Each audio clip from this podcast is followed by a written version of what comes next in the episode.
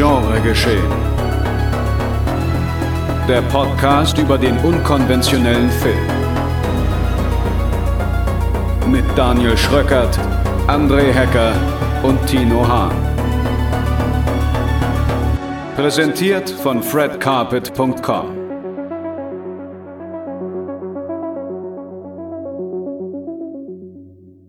Einmal um ein Dreiviertel der Welt. Und damit herzlich willkommen zu einer neuen Ausgabe Genre geschehen, meine sehr verehrten Damen und Herren. Folge 52 an der Zahl. Und ja, wie immer, meine Mitreisenden André Low-Level Hacker. Moin, moin. Und Tino Mr. Five Minutes Hahn. Moin, moin. Ich mache das jetzt auch wie Andrea, aber ich sage das zweite Moin von Andrea als erstes. Das ist mein Signature-Move jetzt. Okay. Das Thema ist also nach wie vor nicht abgeschlossen. Nee, aber da kommen wir vielleicht. Da, da, wird, da wird der Hahn zur Copycat. Ja, ja, das eine Moin ist das Prequel vom anderen Moin. Ah, gut. Hätten wir das geklärt. Mal gucken, wie lange sich diese Catchphrase hält. Mein Name ist Daniel Schröckert. Ich heiße euch herzlich willkommen hier bei Jean Geschehen und Fred Carpet oder eben den Podcast-Anbieter eures Vertrauens. Und ja, wir wollen heute eine kleine Weltreise starten und deswegen gibt's hier erstmal das folgende Programm. In dieser Folge werfen wir einen ersten Blick auf die kommenden Fantasy Filmfest Nights. Dazu steigen wir hinab in den Keller von Quentin Dupieux und erfahren, was an seinem neuen Film denn so incredible but true ist. Außerdem reisen wir in den Senegal und heulen mit den Hyänen im wilden Genremix Saloon. In Südkorea erwartet uns dann brachiale Action und ausgedehnte Seelenwanderung mit Spirit Walker und dann öffnen wir noch eine Heimkinotür, hinter der sich ein spannender Horrorthriller verbirgt, The Boy Behind the Door. Viel Spaß! So, auf geht's, meine lieben Globetrotter. Beginnen wir doch direkt einmal in Frankreich. So unglaublich, aber wahr es klingen mag. Denn es geht um den neuen Film von Quentin Dupieux. Incredible but True. Den französischen Titel spreche ich jetzt nicht aus, den kriege ich nicht. Incroyable, mais vrai oder so. Ja, close enough. Ja, ja ähm, läuft jetzt im Rahmen der Fantasy Filmfest Nights, denn die starten jetzt am 31.03. unter anderem in Hamburg und gehen dann halt wieder deutschlandweit durch verschiedene Städte und Kinos um ein reichhaltiges Programm von, ich glaube, es sind insgesamt 17 Filme. Kommt es hin? Ja, 17. Ja, ein reichhaltiges Programm von 17 Filmen und dann auch ein bisschen länger, über verteilt über mehrere Tage anzubieten. Und wir haben uns jetzt mal die ersten Titel rausgesucht und wollen jetzt ein bisschen darüber reden. Und natürlich kommt da sowas, ja, Prominentes wie Quentin Depieux uns natürlich gerade recht. Weil wir sind, glaube ich, alle Fans seiner Filme, oder? Angefangen bei Rubber. Ja, doch, auf jeden Fall. Also ja, mal mehr, mal absolut. weniger äh, begeistert gewesen, aber immer fasziniert. Genau, also, genau. Also beziehungsweise mal mehr, besser rein. Ähm, der eine war dann doch vielleicht mal sehr sperrig. Ähm, er, hat halt, er, hat halt, er hat halt Filme, die sind zugänglich, vor allem auch für Dupieux Beginner. Und er hat halt so den Hard Mode seiner Filme. ja. ähm, aber, aber irgendwie fasziniert von allen war ich immer, ja. Ja. So, Entschuldigung, ja? Nee, ich würde schon sagen, dass der Film jetzt nämlich sein zugänglichster eigentlich ist. Ja, aber ob das auch immer gleich dann gut ist. Ja, Blue Velvet ist auch der zugänglichste Film von David Lynch. Also es ist halt immer auch im Kontext der Möglichkeiten. Straight Story ist der zugänglichste Straight Story, Film. ja. Ist der zugänglichste Film. Ja, okay, aber das ist ja jetzt nicht, was man als typisch Lynch irgendwie bezeichnen würde. Genau. Und dementsprechend würde man diesen Film als typisch Quentin Dupieux beschreiben. Das wollen wir gleich klären, nachdem ich erstmal die Inhaltsangabe vorgelesen habe. Es geht hier um Folgendes. Alain und Marie sind in das Haus ihrer Träume in einem Vorort gezogen, aber der Immobilienmakler hat sie gewarnt. Was sich im Keller befindet, könnte ihr Leben für immer verändern. Während Alain sich mit gereizter Kundschaft in seinem Job und einer exzentrischen Körpermodifikation seines Chefes herumschlagen muss, haben die unglaublichen Eigenschaften ihres Hauses seine Frau Marie fest im Griff. Ja, okay. So geheimnisvoll haben sie das gemacht. Das ist jetzt natürlich die Frage, enthüllen wir dieses Geheimnis? Müssen wir dieses Geheimnis enthüllen, um den Film ein bisschen näher zu erklären und, und beziehungsweise unsere Wahrnehmung des Films zu erklären? Ich sag mal so, ohne müssen wir halt sehr vage bleiben und können da auch wenig so natürlich die äh, Metaphysik hinter dem Film und was er eigentlich aussagen will besprechen. Und ich meine, das Geheimnis wird ja auch wirklich in den ersten fünf Minuten des Films revealed. Also es ist ja nicht so, dass das jetzt äh, bis zum Ende gespannt bleibt, sondern das ist ja direkt, die Pointe kommt ja zuerst, sag ich mal, von der Alpha. Und daher Mhm. fände ich es jetzt, glaube ich, okay. Wenn wir es jetzt auch sagen, Warnung, also wer es gar nicht wissen will, hört dann lieber nach dem Gucken. Aber ich glaube, wir müssen das sagen. Ich finde es auch, also ich hatte ihn ja auf der Biennale gesehen und war dann auch die ganze Zeit so, oh, was könnte das Geheimnis sein? Weil mir ja quasi schon überlegt, was könnte es denn sein? Und dann ist es was ganz anderes und dazu gleichzeitig auch noch so banal, was man sich irgendwie schon gedacht hatte, finde ich, dass es irgendwas relativ Banales eigentlich sein kann, weil so mindblowing, was soll das schon sein? Also, Ja, aber das genau, ist, fand ich nämlich auch, dass es eigentlich relativ banal dafür ist, dafür, dass es halt so natürlich so ein Geheimnis auch im Trailer ja ist. ja. Und so, ja. Und Ja, gleichzeitig auch so aufwendig. Also das macht ja irgendwie auch den großen Reiz des ganzen Films auf, dass es so banal ist und gleichzeitig so mindblowing, aber auch so anstrengend irgendwie. Also ich glaube, wenn wir jetzt eine Spoilerwarnung aussprechen, können wir schon offen drüber aber, reden, was da. aber ist es, war es für euch echt so mindblowing? Nee, sag ich ja, war es für mich nicht. Also Nee, das, nee, was, mindblowing im- was, was, der Outcome ist mindblowing, also was der Film damit Ja. macht, aber das Geheimnis selbst ist super simpel halt und war ja schon tausendmal da. Ja, aber diese, gerade diese Beschränktheit von dem, was es dann eigentlich ist, weil jeder von uns würde das natürlich auch benutzen, gleichzeitig artet ja aber schon fast in Arbeit aus. Also, das ist ja irgendwie Ja, das und Coole, genau dass es deswegen- So, ja. Und genau deswegen war es für mich halt eigentlich komplett egal. Also, wenn ich es jetzt mal vergleiche mit Mandibül, ja, Mhm. mit der Fliege Ja. hätte ich tausend Ideen. Ja. Mit dem, was da im Keller ist, muss ich sagen, hätte ich halt auch gesagt, ja, ah ja, ist es halt da, ne?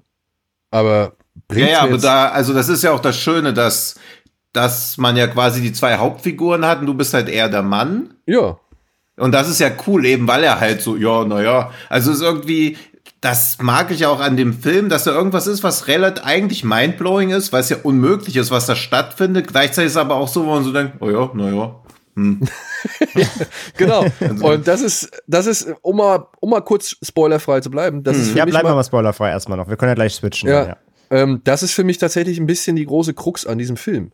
Ja, also er ist mir nicht so gut reingegangen wie die letzten drei Dupieux-Filme. Ja, Hm, okay. weil, weil eben ich eigentlich mehr bei Alain war und mir dann halt auch dachte, naja, okay, wenn ich schon wie Alain denke, dann wird es mit Marie halt nicht gut werden. Also beziehungsweise es wird, wie, wie soll das halt schon ausgehen, außer katastrophal.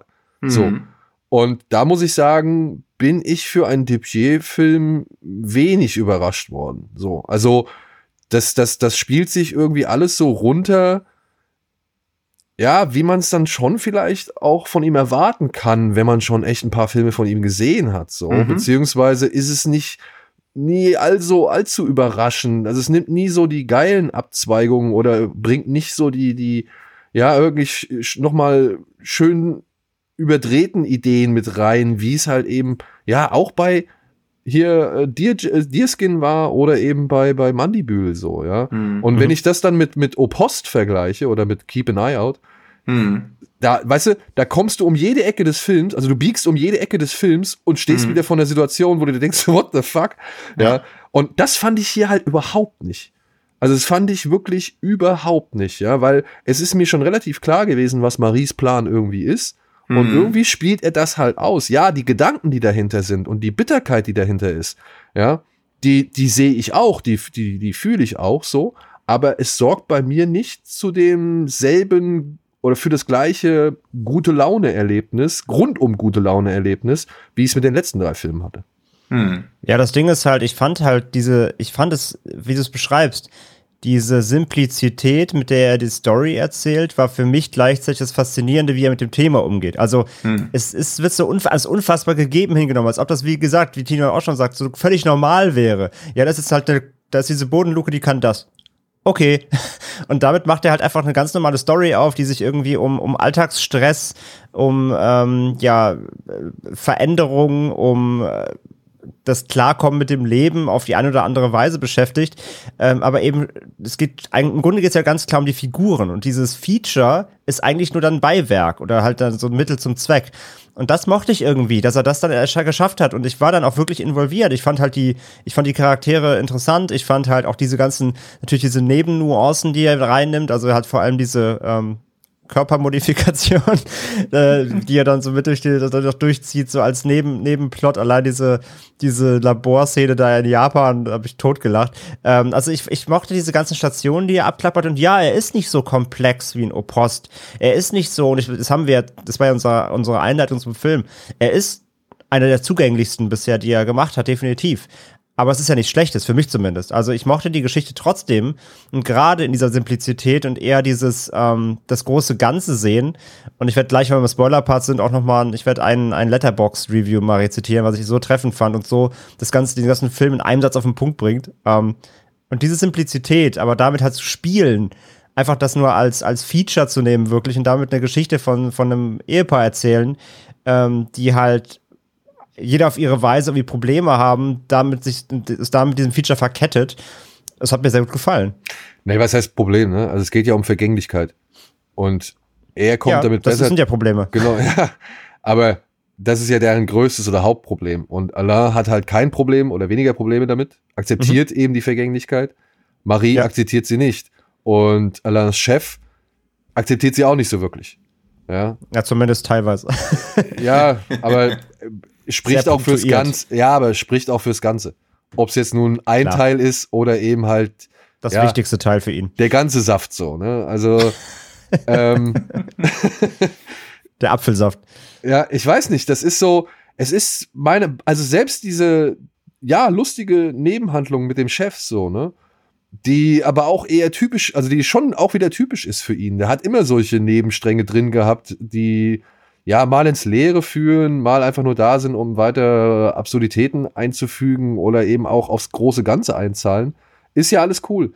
Hier zahlt es aufs große Ganze ein, aber auch hier muss ich sagen, weiß ich nicht, da war er wilder. Der war halt einfach schon wilder oder sperriger oder trockener oder, oder vor den Kopf stoßender.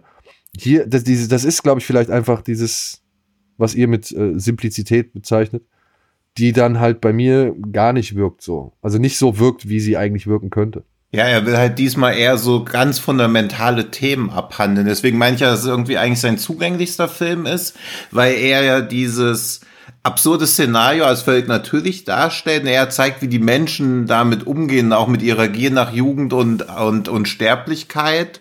Und ich mag auch, wie er immer wieder Szenen zeigt, wo so jetzt vermeintlich die Enthüllung kommt, aber dann geht er halt nochmal zurück und dann dauert es noch ein bisschen, bis das rauskommt. Deswegen finde ich halt auch, dass ein Spoiler-Teil völlig legitim ist, aber wenn man nicht weiß, worum es geht, kann man im Vorfeld nicht schon so drüber nachdenken, wie man selber sich verhalten würde oder so. Und ich mag auch am Ende, weil da finde ich den Film halt wirklich stark, als diese Montage dann eigentlich die kommt. Die Montage also, am Ende ist super, aber. Das ist halt super. Also wie er da quasi den ganzen Film so in fünf Minuten zusammenfasst, das war schon sehr stark, wie es quasi mit den Charakteren weitergeht. Das fand ich schon wirklich sehr, sehr stark, aber es ist halt schon jetzt nicht so ein Film, wo er die Erwartungshaltung natürlich schon geweckt hat mit seinen vorherigen Werken, sondern entweder entwickelt er sich jetzt in eine neue Richtung oder eine andere Richtung, will mal was ausprobieren weil ich fand ja Mandibül vergleichsweise schwach für einen Film von ihm, weil der eigentlich nur diese Grundidee hatte mit der Fliege und ansonsten ja völlig normal eigentlich war. Also da fand ich dieses, hey, wir haben eine Fliege im Kofferraum, aber eigentlich ist das völlig normal und wir verhalten uns normal. Das hat da für mich nicht so gut funktioniert. Aber ja, aber das ist ja die, aber es ist ja auch die gleiche, das ist ja das gleiche Konzept eigentlich ja, ja. in dem Sinne, weil ja. also die Fliege ist die Luke, also ne, es ist beides für für für hingenommen äh, gesetzt und nur damit wird halt gespielt. Und ja. Mandibül war aber finde ich halt auch als Konstrukt insgesamt einfach von sich aus sperriger oder beziehungsweise, wie Daniel sagt, wilder, ähm, weil es die Figuren auch mitgetragen haben, weil die einfach, ja. die waren abstrakt, die Figuren waren allein schon abstrakter als jetzt hier eben dieses eigentlich relativ normale Ehepaar. Hm. Ähm, das sehe ich auch schon so. Aber ich fand Mandibül halt auch fantastisch, aber ich fand auch Incredible 2 fantastisch. Also ich finde halt Dupieux ist ja dann, also natürlich hatten Dupieux seine Charakteristiken und seine man weiß natürlich schon, auf was man sich irgendwie einlassen will oder man, man hofft auf, man hofft ja drauf, dass es so wieder, wieder so abgefahren wird wie immer so. Natürlich hat er so auch so seine Signature Moves, aber für mich halt hat halt Incredible But True auf seine Art genauso funktioniert wie fast alle Dupiers für mich. Mhm. Also nur weil er halt einfach diesmal nicht so komplett durchdreht, heißt es nicht, dass er für mich keinen guten Film abgeliefert hat. Aber wie gesagt, es ist auch so ein bisschen Erwartungshaltung an, ähm, ja, fuck mich ab so Dupieux, aber das war halt diesmal nicht so extrem wie sonst. Hat, fand ich aber für mich nicht schlimm, aber das ist ja, glaube ich, was Daniel so ein bisschen vermisst hat einfach. Ja, also ich will, ich, ich finde den Film auch nicht schlecht, ne? Bloß nicht. Nee, nee, ja. schlecht nicht, aber die hat halt was, was aber, das, das extra gefehlt. Genau, also ich sag mal halt im Vergleich zu Deerskin, den ich halt super finde, ja. Hm. Weil äh, das ist halt auch das Ding halt. Ich, äh, ich muss sagen, hier ähm, Frau, oh, wie heißt sie? Jetzt muss ich einmal kurz nachschauen nach den beiden Charakteren. Ähm, ich fand halt auch hier ähm, Lea, Lea Drucker Drucker, ja. oder Drucker oder keine Ahnung Drucker und Alain Chabat ich fand die jetzt, ja, die waren in Ordnung, aber ey, vergleich das mit einer Adele Henel, glaube ich, aus, aus Deerskin. Ja. Das, ja, das ist halt einfach, da ist halt einfach so viel mehr. Weißt du, das sind, das sind, das sind, die Figuren ist meiner Ansicht nach, keine Ahnung, die wird besser gespielt und die ist reichhaltiger, ja. Ich will gar nicht sagen, dass die schlecht sind, aber hier muss ich sagen, dass das hielt sich auch alles in, in Grenzen so. Ich meine, jeder Dialog von den beiden Jungs aus Mandibül, ich habe mhm. mich kaputt gelacht. Ja, weil der, und, und auch hier der gleiche Darsteller, der hier in Opost den, den, den Mordverdächtigen gespielt hat. Und dann hast du noch so einen Benoit Polverde oder wie er heißt, äh, mit dabei. So. Benoit Polverde ist der von Mann beißt Hund. Genau, aber der, der, der hat ja in Dings, in, in. Ach, du bist bei Diersken noch, genau, weil bei, in, bei dem Incroyable spielt auch ein Benoit mit. Aber wahrscheinlich ist das Frankreich. Nee, aber der. Nee, nee, nee. nee, ich meine den von Mann beißt Hund, der spielt bei Opost mit. Da spielt genau. er den Inspektor. Ja, exakt. Und ja. genau. Und den Typ, den er verhört, der spielt ja die Hauptfigur in Mandibül. Ich weiß den genau. Namen des Darstellers nicht. Ja, ja ich weiß und auch jetzt nicht, ja. Die waren alle, so diese, diese Riege, ja, und dann hast du noch Jean Dujardin, ja. Ich meine, diese Riege, die er da bislang hatte, die waren halt irgendwie auch für mich alle, ging die mehr auf. Die Figuren mhm. gingen mehr auf, die Darstellung ging mehr auf und, und hier, das ist alles, das ist alles etwas spröder als sonst. Das mag sein, dass das, ähm, ich meine, für mich war auch Wrong ein bisschen zu spröde. Ich mochte Wrong auch nicht so sehr. Wrong ist auch nicht mein Favorit. Ja. Ähm, mochte dir Wrong Cops? Ja, Wrong Cops mochte ich ein bisschen mehr, aber den fand ich auch noch einen, ähnlich harten Brocken wie Wrong. Ja. Aber ähm, ja. Wrong Cops hatte bei mir den Vorteil, die Technomucke. ja, klar, die, bei mir auch. Ja, ja und, und, und die Hauptfigur. Bei, mhm. Also der, der, der, der Cop halt bei Wrong Cops ist halt einfach, dieser Typ, der ist halt einfach geil.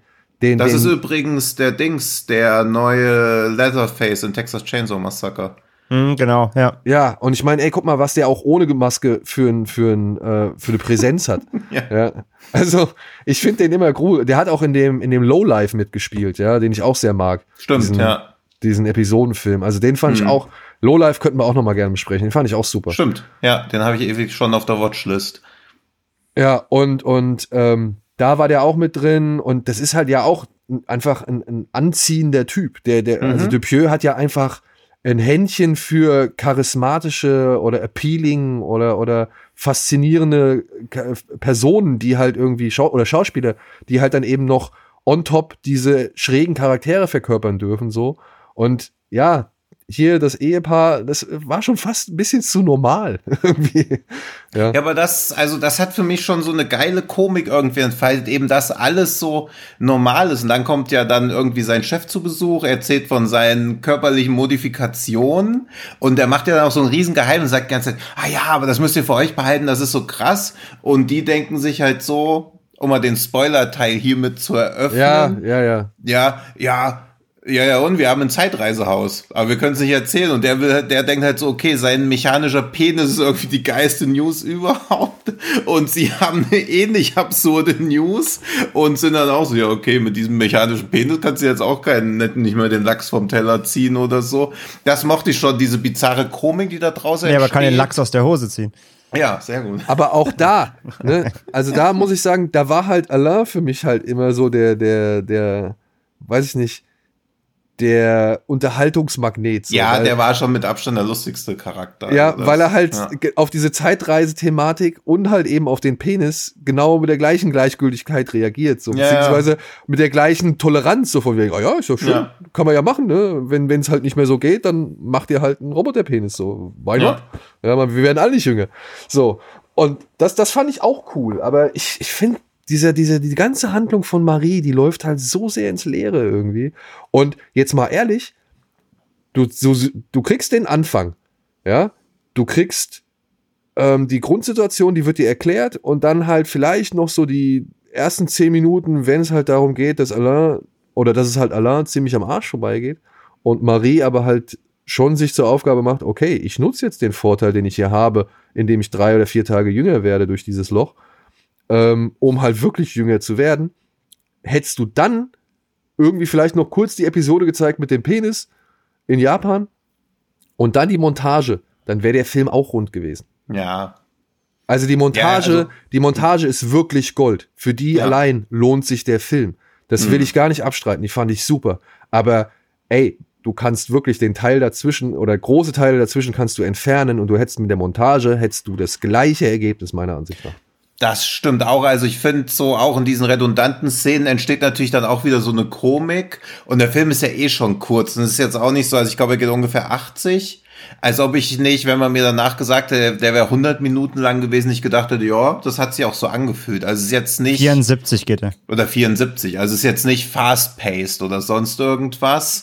Und so Vergleiche sind natürlich immer ein bisschen doof und ziehen auch irgendwie nicht so genau richtig rein, aber ich finde am ehesten, dass sich das auch eher so anfühlt, als ob Charlie Kaufman versucht hätte, so einen Quentin Dupieux-Film zu machen, weil er teilweise auch so schon so ein bisschen so so eine Traurigkeit, ein Tristesse mitbringt, weil so lustig das ja irgendwie auch ist, dass Alain irgendwie alles so gleichgültig hinnimmt, aber wenn ihn selbst das nicht mehr flasht, also was ist denn da in seinem Leben noch da? Gleichzeitig wirkt er aber auch am zufriedensten. Also Ja. die, das, diese leichte Tragik, die da mit drin spielt, dass sobald du nichts mehr erwartest vom Leben, bist du glücklich, ist ja irgendwie sehr schön und wholesome, gleichzeitig aber auch traurig.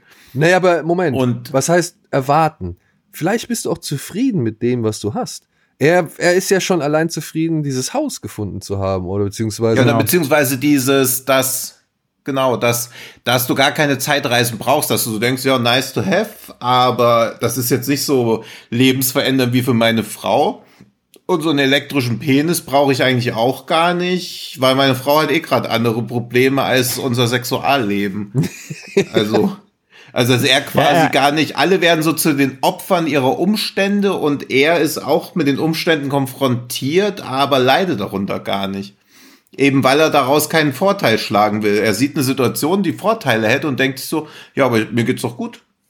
Naja, genau. Die einzigen Umstände, unter denen er leidet, ist halt der Alltag. Ne? Ja. Also er, ist, er ist von der Arbeit gestresst, seine, seine Kundschaft, die ihn irgendwie privat anruft. Also er ist einfach vom, vom Leben generell schon Mhm. genug gestresst. Er braucht gar nicht noch mehr. Er braucht nicht noch irgendwelche Absurditäten bei sich im Keller. Er Ja. braucht keine Eye- Eye-Dicks irgendwie in seiner Hose. Äh, ihm reicht schon das Leben, um äh, genug gestresst zu sein. Und jetzt, äh, da werfe ich jetzt direkt mal das äh, angekündigte Letterbox-Review ein, was ich fantastisch Mhm. finde. Von User Mr. Bones, musste sehr lachen, ähm, beschreibt den Film und rundet ihn in, in einem Satz ab. Local man rejects absurdities of modern life, goes fishing. Punkt. Das ist der Film. Ja, das eigentlich, ja. Und äh, genau, diese ganze, deswegen diese ganze, dieses ganze Thema Vergänglichkeit eben ausgespielt durch diese, also die Krux ist ja, äh, wenn man in diesen Keller steigt, dann reist man zwölf Stunden in der Zeit nach vorne an, aber wird dafür vier Tage körperlich jünger. Aber eben nur äußerlich. Ne? Und innerlich altert man halt weiter. Das ist ein bisschen so Interstellar äh, im Keller. Und ähm, Und äh, äh, ja, die, die, und seine Frau nutzt es halt aus, weil sie hat halt einen totalen Wunsch. Sie möchte halt gerne schön sein. Sie möchte, sie möchte gerne ähm, modeln und wieder jung und, und dynamisch und knackig sein. Aber eben äh, altert dann aber eben innen weiter, wird ganz normal und wird nur die äußere Hülle wird halt wieder schön. Was halt auch cool dargestellt ist, weil irgendwann tauschen sich auch die Schauspielerin aus und dann ist es plötzlich eine andere. Das ist halt, das fand ich auch sehr, sehr, sehr cool gemacht. Dachte ich mir auch schon, dass es darauf hinauslaufen wird. Also wie gesagt, aber wie wir schon beschrieben haben und diese ganze Absurdität mit dem, mit dem Penis, mit dem, mit dem Zeitreisekeller und gleichzeitig dann eben Alain da so als Konstante, der einfach nur genervt ist von seinem Alltagsjob, das wir alle irgendwie oder viele von uns wahrscheinlich kennen und ähm, eigentlich nur chillen will, angeln, am See sitzen und lasst mich mit eurem ganzen absurden Kram in Ruhe. Kannst auch irgendwie den Keller mit TikTok tauschen und äh, weiß ich nicht, den, den iDick mit den Must-Testlers und, und, dann sagst du einfach, ich will von diesem ganzen, ganzen Kram nichts listen, lass mich in Ruhe, ich will eigentlich nur meine Ruhe. Ähm, das ist ja eigentlich die Krux des Films. Und das mochte ich in seiner Einfachheit. Ja. Deswegen, also es ist halt wirklich so, oft ist es ja, da klingt das so ein bisschen entschuldigend oder auch so Erwartungshaltung runterspielen, wenn man sagt, dass das irgendwie ein kleiner Film ist, aber das stimmt hier wirklich. Und die ganzen Dubieux-Filme werden ja auch immer irgendwie immer kürzer, also 90 Minuten scheinen für ihn ja jetzt auch schon fast unerreichbar als Filmlänge zu sein, was ich sehr wohltuend eigentlich finde. Absolut, aber, ja. Aber dass sich 74 Minuten schon nicht knackig anfühlen, sondern halt trotzdem so, ja, das war jetzt ein abendfüllender Film. Das ist halt Segen und Fluch gleichzeitig, weil ich glaube, er braucht auch ein bisschen diese Verschlepptheit, um mehr Impact entfalten zu können. Aber natürlich gegen Deerskin oder Post finde ich ihn auch deutlich zäher eigentlich. Ja. Aber so als Erweiterung des Gesamtwerks, ich meine, es ist jetzt sein 12. 13. Film oder so, ist das schon völlig okay. Wenn das jetzt ein Erstling, also wenn das jetzt sein Regiedebüt wäre, würde ich auch sagen, ja, okay, das fand ich gut. Ich will weitersehen, was er da macht, aber ich weiß ja halt doch, wie man weggeflasht war von Rubber oder so.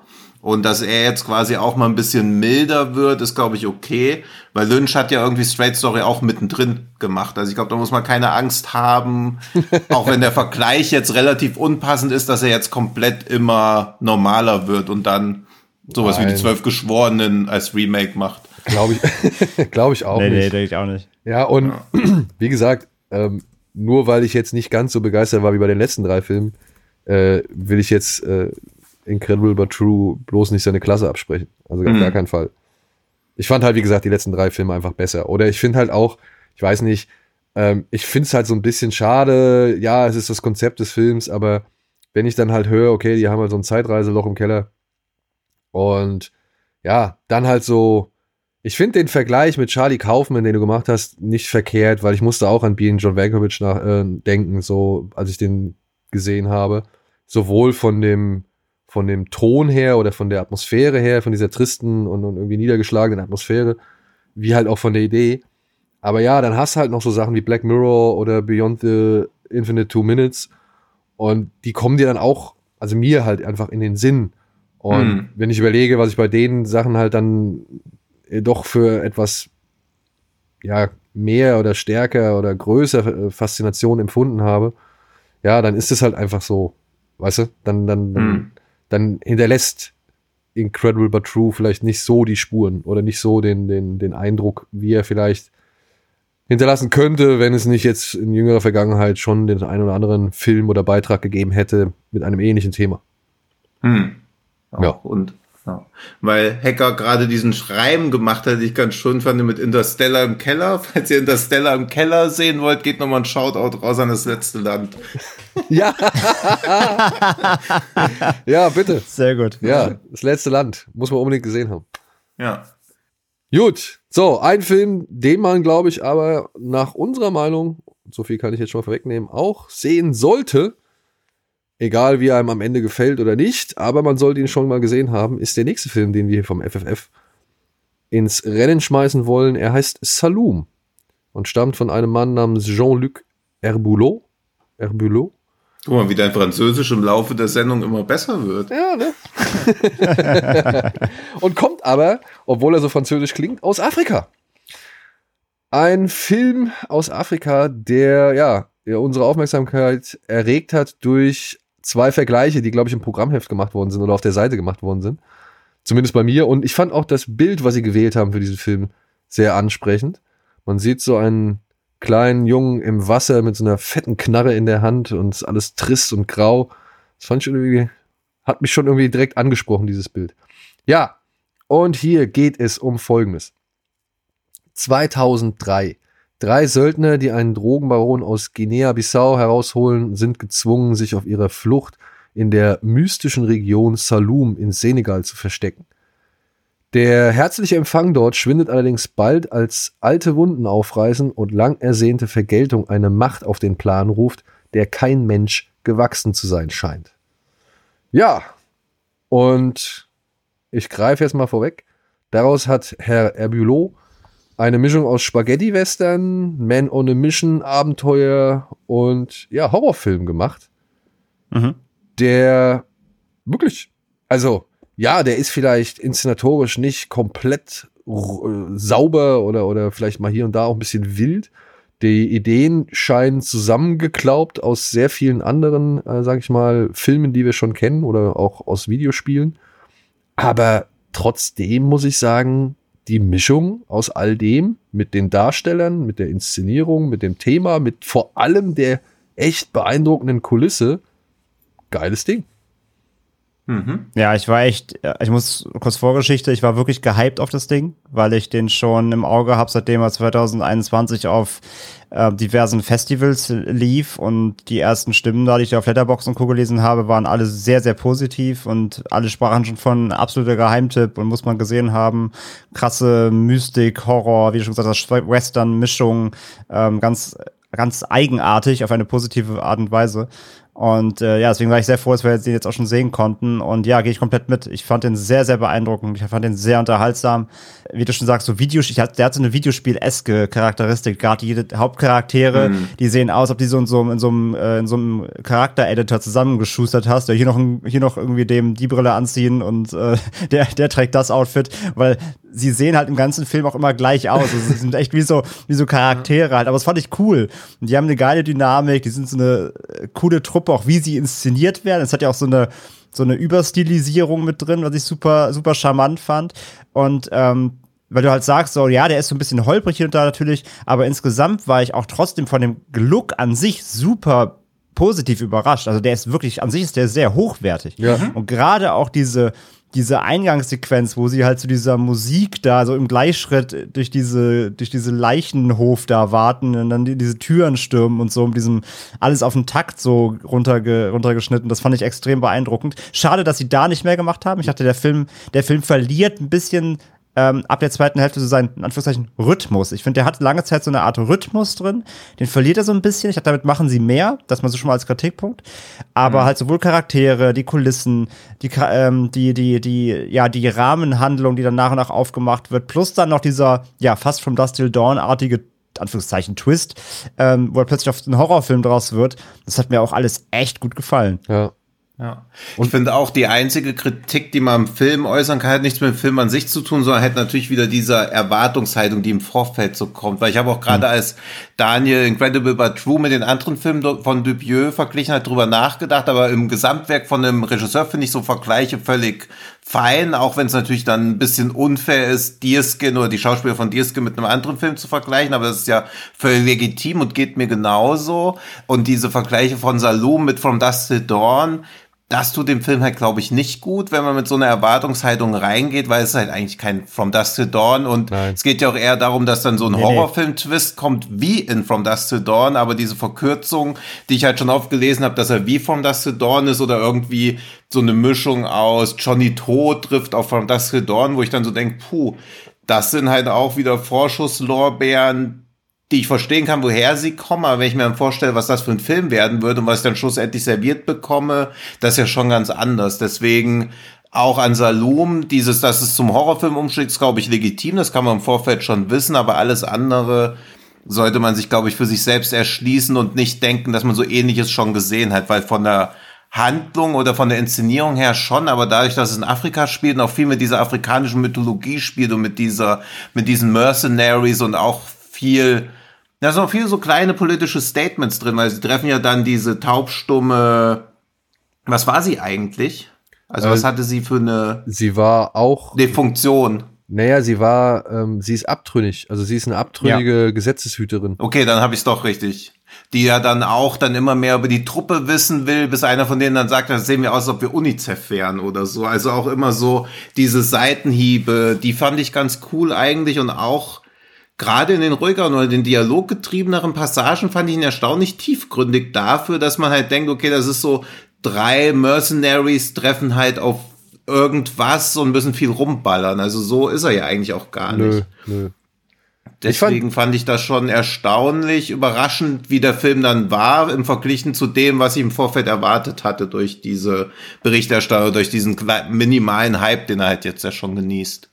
Ja, das, Ja, das, also ganz, ganz kurz, ich wollte noch sagen, ne, also ich, ich wollte auch nicht den, ich wollte nicht die Filme vergleichen. Ich meine, ich meine, halt Nee, nee, das kommt- hast ja auch nicht du gemacht, das passiert ja von der Netz Art halt auch beinahe schon. so Ja, ja. überraschend wie also der Film hat eine ähnliche Tonalität, er ist erst ein ganz anderer Film und schwankt dann um. Ja. Aber ich möchte nicht Nee, sagen, nee, dass meine der ich auch nicht, dass wie du From das- Dusk ist. Ja, ja, aber ich weiß, was du meinst, es wird oft Ja, ja, genannt, das- aber sehe ich auch so, das schürt, das schürt falsche Erwartungen. das ja. Problem Hm. ist ja dann der Begriff oder die Verwendung des Begriffes wie oder beziehungsweise des Wortes Ja. wie. Ja, ich würde halt Hm. eher sagen, der Film nimmt sich Ideen aus Predator, aus From Dusk Till Dawn. Ich fand auch aus Resident Evil 7 und oder nee, was war? Welche hat in Afrika gespielt? Fünf? Fünf. Fünf. Aus Fünf. Resident Evil 5. Ähm, da fand ich, da fand ich wirklich ein, zwei Motive, haben mich echt ultra hart an Resident Evil 5 erinnert. Hm. Ähm, also ich finde, der nimmt sich halt immer Ideen. So, ja. wie kann ich jetzt hier nochmal einen neuen Drive reinbringen? Ah ja, wie, also ne, in dem Moment, wie der Film Dust Till Dawn, äh, vom Dust Till Dawn. Oder es sind hier Söldner, die härtesten Säue und die sind plötzlich auf eine, treffen auf eine Bedrohung, die noch härter ist als sie. Das ist halt die Mhm. Idee von Predator. So, ja. Ja. Und ich finde, also das, das wäre für mich legitim, das zu sagen, weil der Film kopiert ja nicht die Filme so zu, zu sehr oder, oder, oder ahmt diesen Film zu sehr nach, sondern Mhm. nimmt sich einfach nur die Idee und verpflanzt sie halt in sein Setting, in seine Ja. Situation, in seine Figuren, ja, weil, wie du schon gesagt hast, das fand ich halt auch cool. Das, das, äh, der spielt ja, wie gesagt, zu einem Zeitpunkt, als da in der Region, gerade Guinea-Bissau, als da Bürgerkrieg herrschte. Ja, Mhm. und das, das findet ja Anklang, weil die drei, die können ja quasi, die, die schleusen sich ja durch, durch mehrere Fronten hindurch. Ja, und überlegen und, und werden ja auch immer wieder mit der Vergangenheit konfrontiert, äh, die dann halt aufzeigt, für wen die ja alle schon gekämpft haben. Ja, also dass sie ja sowohl an der Elfenbeinküste gekämpft haben, wie halt auch in, in Laos, glaube ich, sagt der eine mal oder so, Mhm. oder, oder Hm. also sie, sie, sie, sie, sie zählen ja auch schon immer mal wieder neue, also immer wieder ja aufgetretene Schlachtfelder zählen sie ja auf, Ja. was ja auch noch mal so ein bisschen die ähm, Situation unterfüttert, beziehungsweise halt auch dann, also ja, aufzeigt, dass das nicht so vergleichbar ist mit ja, gängigen Szenarien, die wir kennen. Weißt du, wo wir halt in, weiß ich nicht, von den Amerikanern immer den Vietnamkrieg erklärt haben oder beziehungsweise erklärt bekommen haben mit klaren Fronten. Ja, und, und dass dann vielleicht die Russen noch interveniert haben, so, um das Feindbild weiter zu schüren. Das, das, es ist ja hier was ganz anderes so. Ähm, und, und das sind, wie gesagt, viele Ideen und, und, und die werden geremixed und er schafft es halt wie ein Tarantino, meiner Ansicht nach, mit der gleichen Idee, die ein Tarantino verfolgt, sich aus dem, dem, dem und dem was zusammenzunehmen und daraus sein Mhm. eigenes Werk zu erschaffen. Ja, und jetzt weiß ich, jetzt habe ich natürlich auch wieder hochgegriffen mit Tarantino. Nein, es ist kein Tarantino-Film. Ihr werdet nicht die gleichen Dialoge erleben, ihr werdet nicht die gleiche Inszenierung erleben, ihr werdet nicht die gleichen Thematiken erleben. Aber ich finde halt die Idee, die Herr Herbulot da verfolgt, ist meiner Ansicht nach im, im Geiste eines Tarantino. Ja. Mhm. Ist halt auch so energetisch und halt auch so, so viele Ideen, die da rausgeballert werden. Also gar nicht mal inhaltliche Ideen, aber die Inszenierung, also die ersten zehn Minuten, was da für ein Drive drin steckt. Ja. Das ist ja echt wie so ein, wie so ein Hund, der so von alleine gelassen wird für weite Strecken. Und das ist auch so das, wo ich drüber nachgedacht habe, weil ähnlich wie Incredible But True ist Saloon halt auch sehr kurz. Ich glaube, er geht 84 Minuten oder 82, was ich auch wieder extrem wohltuend finde, wo ich aber auch nicht weiß, ob vielleicht nicht ein noch besserer Film rausgekommen würde, wenn Ja. er vielleicht zwei Stunden gehen würde. Na, da habe ich so drüber nachgedacht. Aber einerseits weiß ich das sehr zu würdigen, dass der Film halt so ein hohes Pacing hat. Im Mittelteil, wie bei vielen Filmen, geht halt mal ein bisschen so, wird man ein bisschen auf die Bremse gedrückt, aber er prescht ja schon ganz schön durch seine Handlung durch. Und ob nicht vielleicht der Film von einem längeren dritten Akt profitiert hätte. Ja, Das ist natürlich sehr hypothetisch, aber es ist ja sehr ungewöhnlich, dass man, ich glaube, nach den ersten zehn Minuten hätte keiner von uns, wenn wir es nicht vorher gewusst haben, gedacht, okay, der geht unter 90 Minuten. Also da denkt man ja schon so, okay, das wird ja schon ein ganz schön episches Ding jetzt hier mit einer entsprechenden Lauflänge. Ja klar, also nimmt sich dann gerade im zweiten Akt schon ein bisschen runter, weil er da ja auch Mhm. sehr dialoglastig wird eben. Gerade sage ich ja. Ja. nach diesem sehr rhythmischen, du hast gerade so energetischen Akt gesagt, genau. Ja. Der erste ist halt da wirklich sehr fast-paced und dann nimmt er sich was raus, bevor er dann im, im dritten eben dann wieder ähm, anzieht und dann eben diesen Horrorakt bietet. Ähm, ja, weiß ich, also das Ding ist halt, die Story bietet natürlich sicherlich noch mehr, auch gerade vielleicht mit den Charakteren. Aber gleichzeitig muss ich auch sagen, dass dadurch, dass der zweite Akt schon sehr entschleunigt ist, weiß ich nicht, ob es sich dann vielleicht ein bisschen gezogen hätte. Also man hätte es vielleicht anders aufteilen müssen von der, von der Aktstruktur her. Ähm, Und was ich mal in den Raum werfe, was ich bei dem dritten Akt ein bisschen, also ich war ein bisschen underwhelmed von den Antagonisten, sag ich mal, oder von diesem, von dieser Entität, weil ich finde es immer, und das ist ein bisschen schwierig, ich finde es in Filmen immer ein bisschen faul, wenn du Gegner bringst, die nicht so richtig definierbar sind. Also die kämpfen ja quasi gegen so Rauchwolken, mehr oder weniger. Äh, ein bisschen wie bei Lost irgendwie. Und ähm, ja, die haben dann so, gerade wenn sie bekämpft werden, dann siehst du manchmal, haben die so eine, kriegen die so eine Form zwar, ne, so, so in dem Rauch erscheint dann so was Körperliches, aber ähm, setzt schon sehr so auf was Undefinierbares. Und ich habe da immer so das Gefühl, du hattest keine Idee für was Konkretes und lässt es eher so ein bisschen, äh, ja, schwammig, nebulös, sage ich mal. Ich fand das ein bisschen underwhelming von der Bedrohungslage her, aber gleichzeitig denke ich mir auch, machst du was Konkretes, musst du halt auch Budget haben. Und ich glaube, das war hier überschaubar. Von daher Das- finde ich jetzt wieder nicht so schlimm. Ja. Aber da war ich so ein Da bisschen, ich- bisschen underwhelmed von, den, von, diesen, von dieser Entität. Ich fand die halt so simpel und effektiv, aber ich fand auch bei Lost das Rauchmonster schon wirkungsvoll. Aber Ja. klar, also jetzt so mit Kreativitätspreis gewinnt man damit nicht. Kann aber auch sein, da stecke ich nicht weit genug drin, ob das nicht auch in der Fol- Folklore von Guinea-Bissau irgendwie vielleicht Das verankert ist. Sicher dass sein, das, ja. Weil da habe ich halt auch drüber nachgedacht, dass wir eh immer so ein bisschen Schwierigkeiten haben, oder seitdem wir diesen, wie hieß dieser, wie hieß diese Folk-Horror-Doku, diese 37 Stunden lange? Wood, Äh, Woodlands. Bewitched äh, Woodlands, genau. Genau. Und dass das ja vielleicht auch ein Folk-Horror-Film irgendwie ist. Und dass man halt immer, wenn das Durchaus, aus ja. anderen Kontinenten, von anderen Kontinenten stammt, für uns ja super schwierig einzuordnen ist. Also sowas wie Das Devil ist ja eigentlich auch ein Folk- Folk-Horror, Ja. würde ich halt sagen. Oder sowas wie, was ist denn, aus Australien kenne ich jetzt wenig, aber auch da, also dass man da echt Schwierigkeiten hat, das irgendwie einzuordnen, weil man, wenn man an Folk-Horror denkt, hat schon so eine bestimmte, ja eher eine bestimmte Landschaft vor Augen hat. Also bei mir ist Folk-Horror halt immer grün, sumpfig, nebelverhangen, düster. Ja, Aber natürlich ja, ist halt auch, wenn die, meinst, wenn die ja. Landschaft das nicht hergibt, und das ist ja in Afrika in vielen äh, Bereichen einfach so, dann ist das auch irgendwie interessant für mich gewesen, mal zu sehen, was für mich so oder mutmaßlich meiner Wahrnehmung nach das Devil so der erste Folk-Horror-Film aus Afrika war. Also das finde ich halt auch spannend, dass dieses Genre da ja zwangsläufig auch stattfinden kann. Nur sieht man ja generell wenig Filme aus Afrika. Das ist ja als Letterbox Pro Account Besitzer immer sehr bitter zu sehen, wenn man diese Land, also diese Weltkarte sieht, aus welchen Ländern man schon Sachen Ja. gesehen hat und was nicht. Und das ist halt immer echt schade. Deswegen finde ich es auch super spannend, davon ab, jetzt mal einen Film zu sehen, der von einem senegalesischen Regisseur, glaube ich, war oder stammt aus Guinea-Bissau? Der Erbolo. Ja, Äh, warte das. Weil ich habe irgendwo was auch mit Senegal gelesen. Beziehungsweise grenzt Guinea-Bissau ja an Senegal. Und sie erzählen ja auch am Anfang, in welchen Kriegen sie alle gekämpft haben. Kongolese. Also das- Also, Kong, also kommt aus dem Ja, Kongo. Kongo. Okay.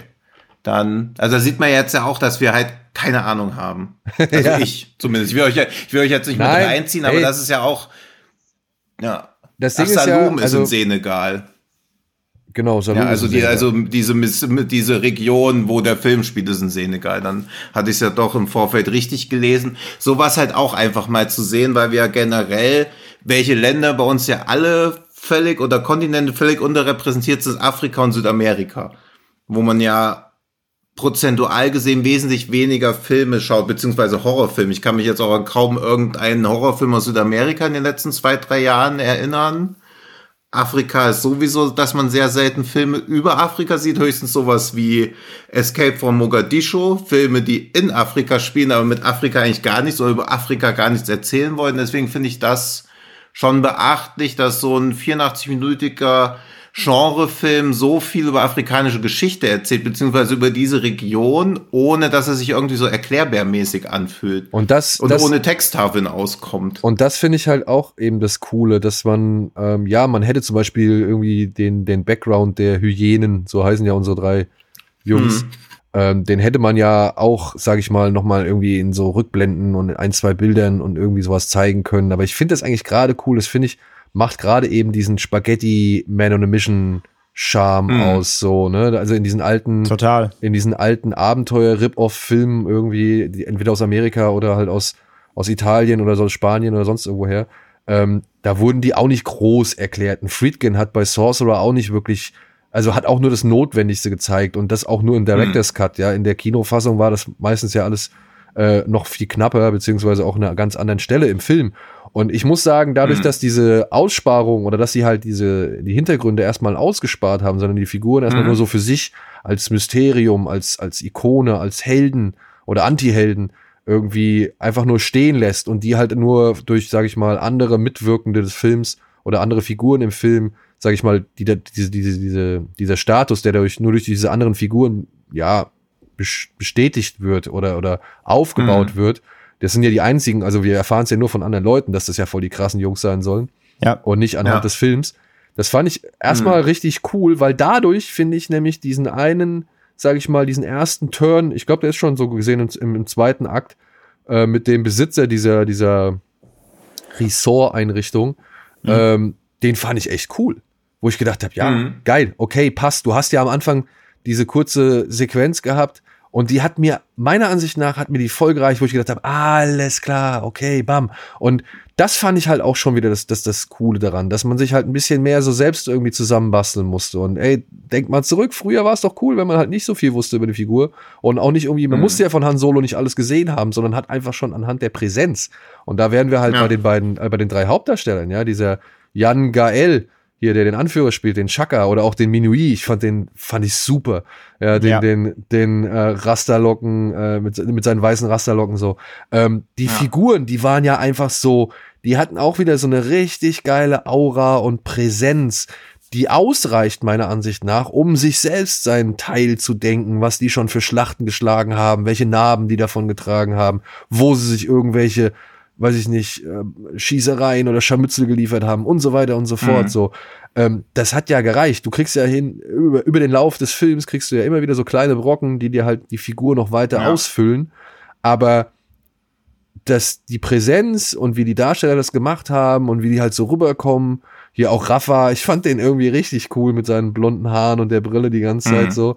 Ähm, die reicht aus, um, um irgendwie das erstmal zu tragen, um den Figuren zu folgen. Und dann halt irgendwie ist es angenehm verbergend, um halt gewisse Enthüllungen nochmal mit der nötigen, ähm, ja, mit, der, mit dem nötigen Eindruck zu versehen. So. Und das, das hat mir an dem Film sehr gut gefallen. Und zu der, sag ich mal, Bedrohung am Ende, da habe ich mir aber gedacht, dass das gar nicht so, also ich habe das nicht so als Rauch gesehen, sondern eher als irgendwie so eine Art Insekt oder irgendwie so Flocken, irgendwie sowas in der Richtung. Und Meine ich ja, ja, ja, aber es ist jetzt ein, wie so ein Schwarm. ja, wie so ein Schwarm, genau. Ein Schwarm aus irgendwas. Und ja, ich dachte auch erst im Moment, ist vielleicht irgendwie ein bisschen billig, aber auf der anderen Seite habe ich mir gedacht, aber was hätten sie denn eigentlich machen sollen? Beziehungsweise eigentlich ist es ja schon cool, dass sie mal versuchen, was anderes zu machen und dass das auch noch aufgrund ihres, ich würde jetzt mal sagen, geringeren Budgets, ja, also ich könnte mir nicht vorstellen, dass die so viel Geld zur Verfügung hatten, Ja, klar. ähm, sieht das noch einigermaßen gut aus. Und da wäre halt für mich so der einzige Kritikpunkt so ein bisschen halt, manchmal ist es halt schon echt wild verwackelt und inszeniert und geschnitten so, ja. Also da würde ich sagen, hier und da geht man schon mal die Übersicht flöten. Aber gemessen am Budget, gemessen an dem, an den Aufgaben, die sich dieser Film vornimmt und, und äh, ja, an den Mitteln, die er hat, so, fand ich das schon irgendwie dann auf den ersten Blick, ja, bin ich bei dir, André, war ich auch so ein bisschen, ah, es ist nicht vielleicht doch unterwältigend. Aber dann habe ich mir gedacht, ja, vielleicht ist es aber auch einfach nur eine Darstellung, wie man sich dort halt irgendwie bestimmte Wesen vorstellt. Und, und es Wie ist Tino halt ja auch, gesagt hat, vielleicht ist es ja wirklich verankert, ne? Also das wissen wir vielleicht ja, auch genau. nicht. Also das, vielleicht hat es wirklich und- einen thematischen Ansatz. Und wie gesagt, letzten Endes ging es ja auch mehr um die, ähm, um die Eigenschaften. Dann Ja, auch, ja, ja. Zum Beispiel, Ja. ne, das mit dem Gehör und so weiter. Das fand ich ja auch dann geil, dass sie dann da Hm. irgendwie Kopfhörer suchen mussten und sowas. Aber welche Option hast du heute, ne? Also Vampire hättest du jetzt nicht unbedingt bringen können, so, glaube ich. Weil dann wäre dir vom Dustle, äh, vom Dustle Dawn Vergleich echt auf die Füße gefallen. Ja, ja, total. Ja. Nein, die sollen ja auch, wie gesagt, du, die, die, wir schießen ja auf die. Und die sind natürlich nicht verwundbar, aber sie können sich halt kurz aufhalten. Und wenn die halt in diesen Schwarm reinschießen, dann hast du so kurze Momente, wo du dann in dem Schwarm so eine Art Körper siehst mit Hörnern und so. Also es sollen schon irgendwie Dämonen sein oder sowas. Und das fand ich ja wiederum cool, dass sie dann so da drin steckt halt eine irgendwas Körper, so eine, so eine Ja. Entität, die irgendwie eine Form hat. Aber so, so, sobald sie halt loslegt zu wüten, ist sie halt einfach nur so ein Schwarm, der halt diese Eigenschaften eben hat, die sie Das finde ich nämlich auch eigentlich cool, dass das so unkonkret genug ist. Also, dass man gar nicht ver versucht es, das irgendwo verorten zu wollen. Weil wenn es Vampire wären, müssen die irgendwo herkommen. Wie Zombies entstehen, wissen wir ja eigentlich schon. Aber wie das entsteht und wie man es bekämpft, weiß man halt einfach nicht. Naja, vor allem wären es dann aber schon wieder Zombies. Schon wieder Vampire. Weißt du? Ja, Also- eben, also und jetzt ist es halt nicht zuortbar. Und das ist ja irgendwie, weil der ganze Film ja relativ unberechenbar ist, finde ich es cool, dass auch diese Bedrohung komplett unberechenbar ist, weil man sie nirgendwo ranankern kann oder auch da nicht sagen, ach, das habe ich da ja schon gesehen oder da, klar, dieser Lost-Vergleich kam ja auch, aber es hat ja mit dem Wesen aus Lost weder vom Sinn noch vom Zweck oder der Entstehung irgendwas zu tun, sondern nur visuelle Ähnlichkeit.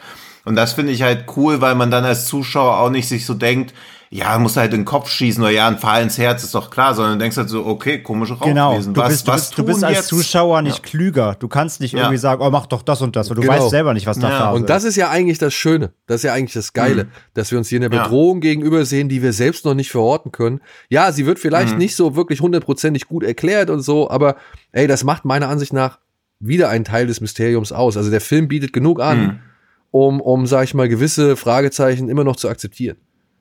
Was ich bei der Tonalität halt auch so geil finde, ist ganz am Anfang, so in den ersten 20 Minuten, 15, 20 Minuten, könnte der, könnte der Film auch so wie so ein Mad Mission sein. Da ist der so wild, es werden Gags gemacht, es wird sich gegenseitig gen genatzt, irgendwie, ähm, die Schnitte sind schnell, alles ist auf cool getrimmt und wie krass der Film dann später auch in Ernsthaftigkeit umschwingt und dann wirklich auch eine Ja. krasse, tragische Backstory noch damit reinbringt und solche Sachen und wie, wie, wie düster und böse und, und traurig und ernst der am Ende wird. Also wie der da auch spielt mit den Eigenschaften eines der Charaktere, die halt so super cool, wie gesagt, Video, Video, Videospiel-esk sind, äh, Abziehbilder so der harten Typen. Und am Ende kriegen sie plötzlich irgendwie äh, totale Menschlichkeit und jeder von denen hat so seine Eigenheiten und du hast den einen ähm, ja, undurchschaubaren Anführer, dann hast du halt diesen mit den Rastas, der eher so mystisch und, und ruhig ist, dann hast du diesen coolen, toughen Muskelklotz so irgendwie, da hast du alles dabei und das, das, das macht so viel Spaß, die halt über den Film sich entwickeln zu sehen und dass Ja. die eben gar nicht so stumpf und eindimensional sind, wie du am Anfang denkst. Das fand ich halt auch so bemerkenswert. Obwohl sie auch hätten stumpf und eindimensional bleiben können. ja, klar, Ja, aber ja- sind sie halt nicht. Ja, weil ich am Anfang nämlich auch schon ein bisschen diese Angst hatte, dass das mir zwar gefallen wird, aber dieses Problem hat, dass du drei Arschlöchern dabei zuguckst, wie sie von irgendwas angegriffen wird, was mal stärker ist als sie und gegen das kämpfen sie einfach. Weil wirklich wirkliche Sympathieträger oder Identifikationsfiguren bietet der Film ja natürlich null, aber du bist halt trotzdem mit ihnen im Boot quasi. Also denkst du halt trotzdem so, okay, ja, da, Daniel zuckt wieder zusammen, weil er hat immer kein Problem, sich mit Leuten zu identifizieren, die in den ersten zehn Minuten über einen Hof voller Leichen, die sie produziert haben, läuft. Wissen wir, dass sie die produziert haben? Wissen wir nicht. Ich finde, es wird schon impliziert. Ja, es wird für, ja, du findest, es wird impliziert. Ich finde, sie sind einfach nur da lang gelaufen, um zu gucken, was da los war. weil es der schnellste Weg war. Ja, die sind halt da hingekommen und dann, ja, Ja. also. die wollten eigentlich noch einen Kaffee trinken, schon waren alle tot. So, Ja, und, und wer tot. weiß, wer weiß denn, ob die, die da gelegen haben, es vielleicht nicht auch verdient hatten? Vielleicht war es eine Schlacht. Eine, eine, vielleicht wurden sie überfallen Ja. oder angegriffen, so. Also vielleicht Ja, das stimmt. Au- Auch, auch bei Kindern muss man irgendwann mal sagen, das hast du vielleicht auch verdient. hast du da Kinder aber gesehen? ich meinte halt, dass ich glaube schon eins, ja. Ja? Also ich war mir unsicher. Ich habe dann nochmal zurückgespult, aber es könnte auch einfach ein war ein sehr junger Mann. Ein sehr junger Mann. also, Nee, aber ich hatte so ein bisschen Angst, dass es so ein, äh, äh, wie hieß das, City of God Ding wird, wo man halt auch gezwungen wird, Ah, sich okay. mit sich mit so einer Gang zu identifizieren und natürlich können Leute, die andere Menschen umgebracht haben, trotzdem gute Menschen sein in einem Filmkontext, aber natürlich finde ich es irgendwie schöner, wenn ich nicht gezwungen werde, von Anfang an erstmal mit Kriminellen zu mich zu solidarisieren, die dann erst später noch menschliche Facetten bekommen. Weil wenn das dann nicht hinhaut, denkt man nach 50 Minuten, ja, okay. also vom sind halt Dawn war empathisch nicht so dein Ding, oder? Nee, da denkst du, da willst du ja auch nicht, oh Gott, bitte lass ihn überleben. Bei wem? Also, Das ist ja auch einfach, wo man zuguckt und sich dann aber auch denkt, hoffentlich sterben alle. Echt? Bei Vom Dust Till Dawn Ja. wolltest du, dass George Clooney stirbt? Ja, klar. Und Harvey Keitel. Nee, das, der war ja aber auch ein rechtschaffener Mann Gottes. Achso. Apropos, ich glaube auch, dass das eine, oder vielleicht auch nur, weil Sätze mit Kugeln, aber ich glaube, so eine Anspielung auf From Dusk to Dawn ist, glaube ich, drin in diesem Saloon. Weil From Dusk to Dawn gibt es ja diese Szene, ich habe sechs Freunde, sieben Freunde, die alle schneller laufen können Nee, als sechs du. kleine Freunde, die alle schnell auf der Ja. Kostüm, ja. Und bei Saloon sagt der eine ja, Stories über Helden reisen schneller als Kugeln. Ah, stimmt, ja, ja. Ja, sie reden ja auch mal von Tony Montana und jetzt mal ehrlich, Freunde, äh, dieser Koffer, in dem das Gold drin ist, ist es nicht ein Ja. Hydra-Zeichen, was da drauf ist? Das weiß ich. Ist es? Da ist was drauf, ich habe es aber nicht erkannt. Also ich habe Nee, ich ich hab nicht richtig drauf geachtet. Muss ich nochmal Ja. beim Rewatch nochmal drauf achten. Ja, also Aber deswegen dachte ich halt auch, dieses Tony Montana, so, so Zitate zeigen ja immer, dass so ein Film in, einer, in unserer Realität angesiedelt ist. Also, dass Ja, ja, quasi genau. alle Also Figuren wahrscheinlich genau dieselben Filme gesehen haben wie wir, so aus Hollywood-Sicht und so. Und deswegen war ich auch umso froher, dass quasi keine Monster kommen, eben wie Vampire, weil du dann ja, okay, wenn die über Tony Montana reden, müssen die auch wissen, wie man Vampire vernichtet. Also, dass sie quasi ja so eine, Ja, ja. so eine Filmbildung mitbringen. Deswegen war ich ganz froh, dass das halt nicht passiert, weil dann, das mag ich bei Filmen nämlich immer nicht, wenn Leute so sagen, ja, Tony Montana und dann kommt ein Vampir und sie tun so, als ob sie noch nie welche gesehen hätten, weil sie noch nie einen Film gesehen haben. Oder Ja, ja, sich auch dann stimmt, so aufteilen, so, oh, hier ist ein Mörder, wir teilen uns auf und jeder geht alleine in irgendeinen Raum. Der klassische Slasher. Nee, aber es stimmt, der Film hat so eine gewisse Popkultur-Awareness. Genau, was die Charaktere halt mitbringen. Ja, ja. Ja. Also auf den, auf den Koffer muss ich auch nochmal achten, aber irgendwas drauf. Ich weiß aber nicht, ob es Hydra war, aber irgendwas, wo ich dachte, Also es kennt sah, man das irgendwie? es sah wirklich für mich auf den ersten Blick aus wie das Logo von Hydra.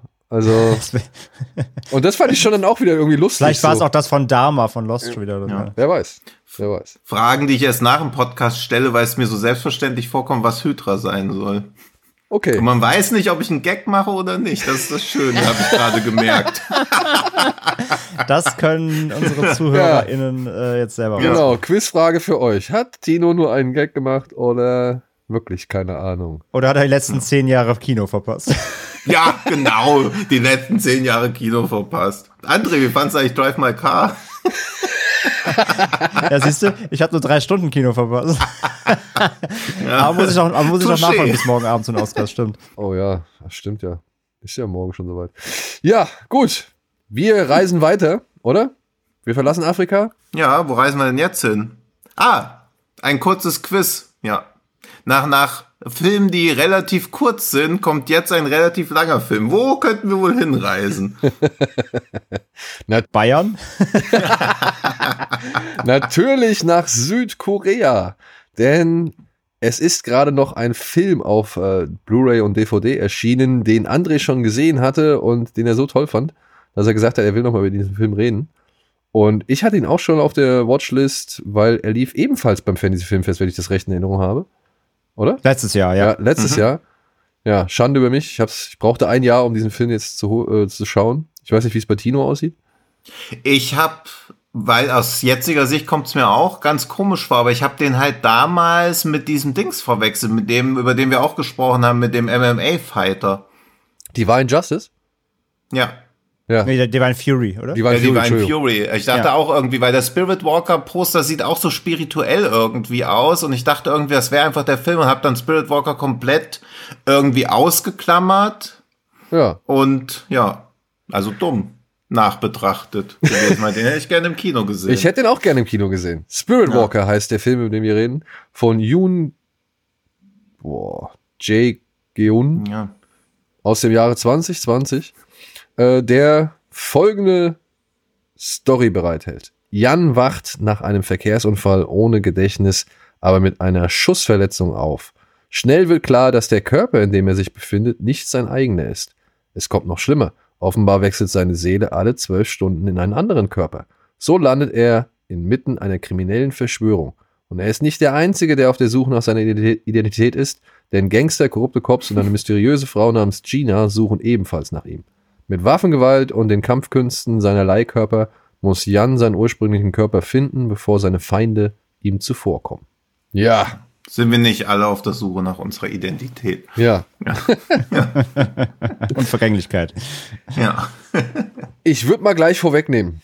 Der Film äh, verlangt dann doch ein bisschen mehr Aufmerksamkeit, als man es vielleicht jetzt irgendwie denken mag. Ja, man muss ja auch, also es ist ja nicht so, als ob die Story nicht schon verkompliziert wäre, auch ohne diese Körperwandel-Sache. Also. Genau. Das ist, wäre, glaube ich, wenn du diese Körperwandel-Sache, die ist ja auch eher ein Feature und nicht alles entscheiden darüber, ob der Film gut oder schlecht ist. Also nur noch so eine zusätzliche Facette. Wenn er den Körper nicht wechseln würde, würden halt natürlich viele Handlungsstränge nicht funktionieren. Aber auch dann wäre es ja immer noch ein krasses Verwirrspiel. Und das kommt ja noch so als zusätzliche Facette dazu. Aber dieses, dieses Körper, ähm, und das, das ist halt das Krasse, weil man, man, also ich habe mich dabei erwischt gefühlt, ich gedacht habe, boah, ich steig hier nicht durch.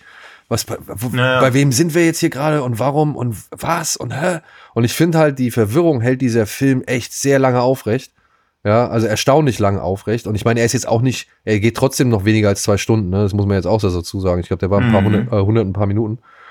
Und ähm, ich fand das echt beeindruckend, wie man da halt, ähm, sag ich mal, sehr lang genauso im Unklaren gew- äh, gelassen wird wie die Hauptfigur. Also man hat halt wirklich echt, man steigt nur sehr, sehr langsam durch und, und das halt auch eben im Tempo der Hauptfigur.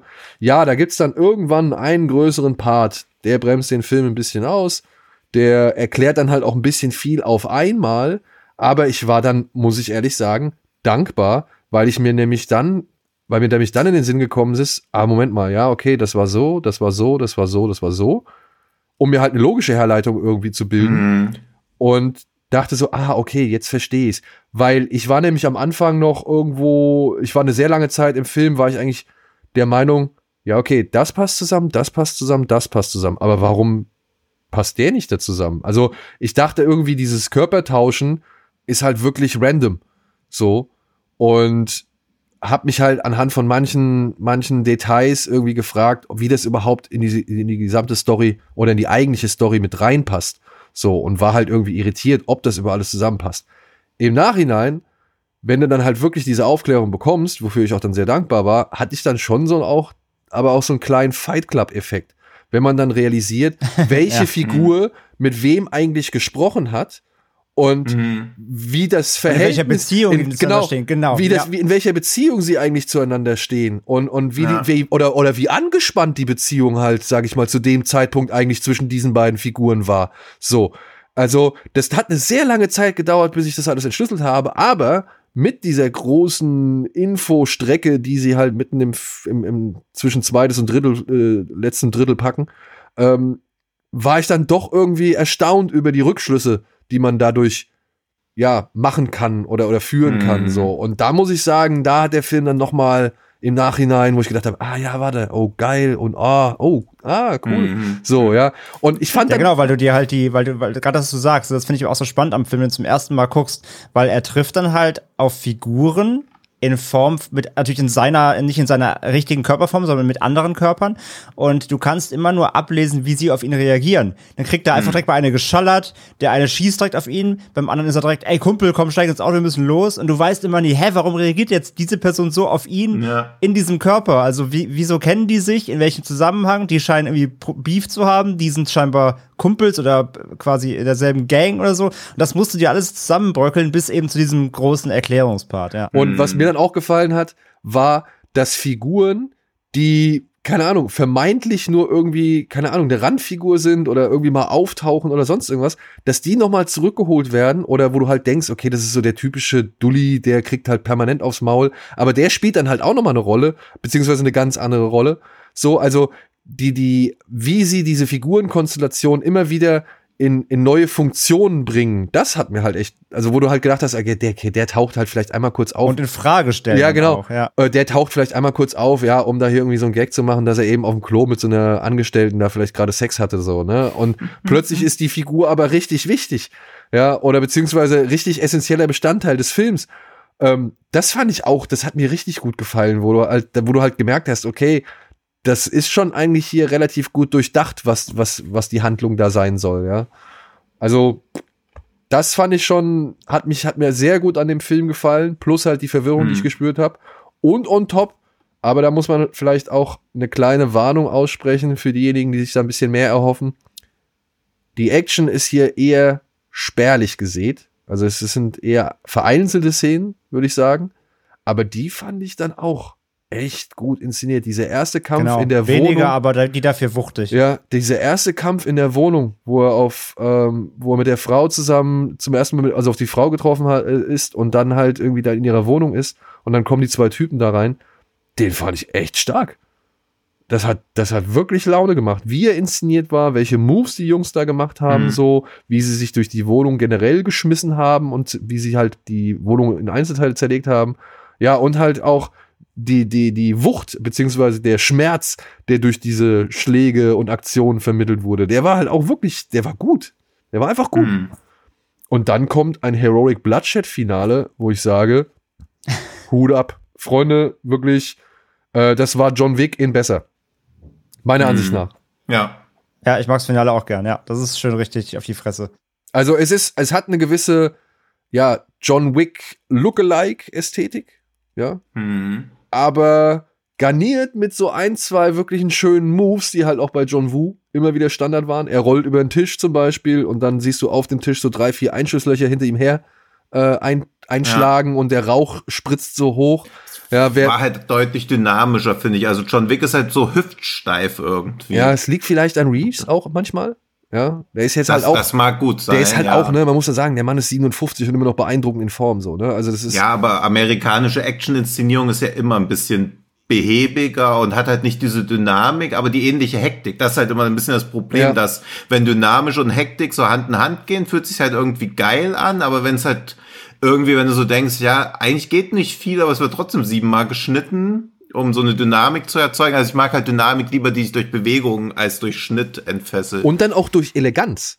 Nicht immer Ja, nur genau. durch, nicht immer nur durch, durch, durch, ja, eben durch Hektik und Unruhe und irgendwie vielleicht Erschütterung oder sowas, sondern halt Mhm. auch mal, und das ist das ja, was ich ja an, an Wu so mag, dass er halt immer in diesem Chaos immer noch diese kleinen Momente der Eleganz äh, Ja. einbaut und dass er die findet und dass er die halt irgendwie ausspielt, so, ja. Und das muss ich hier halt sagen. Du hattest auch die Mhm. Hektik von Wick, aber du hattest halt auch die Eleganz von Wu mit drin. Und ey, Ja. ich wirklich, ein Film, der am Anfang irgendwie beginnt wie so ein, ja, wie so ein Mystery-Ding, wie so, ja, ein Ghost-Nachricht von Sam, ich muss rausfinden, wie ich irgendwie wieder zurück in meinen Körper komme.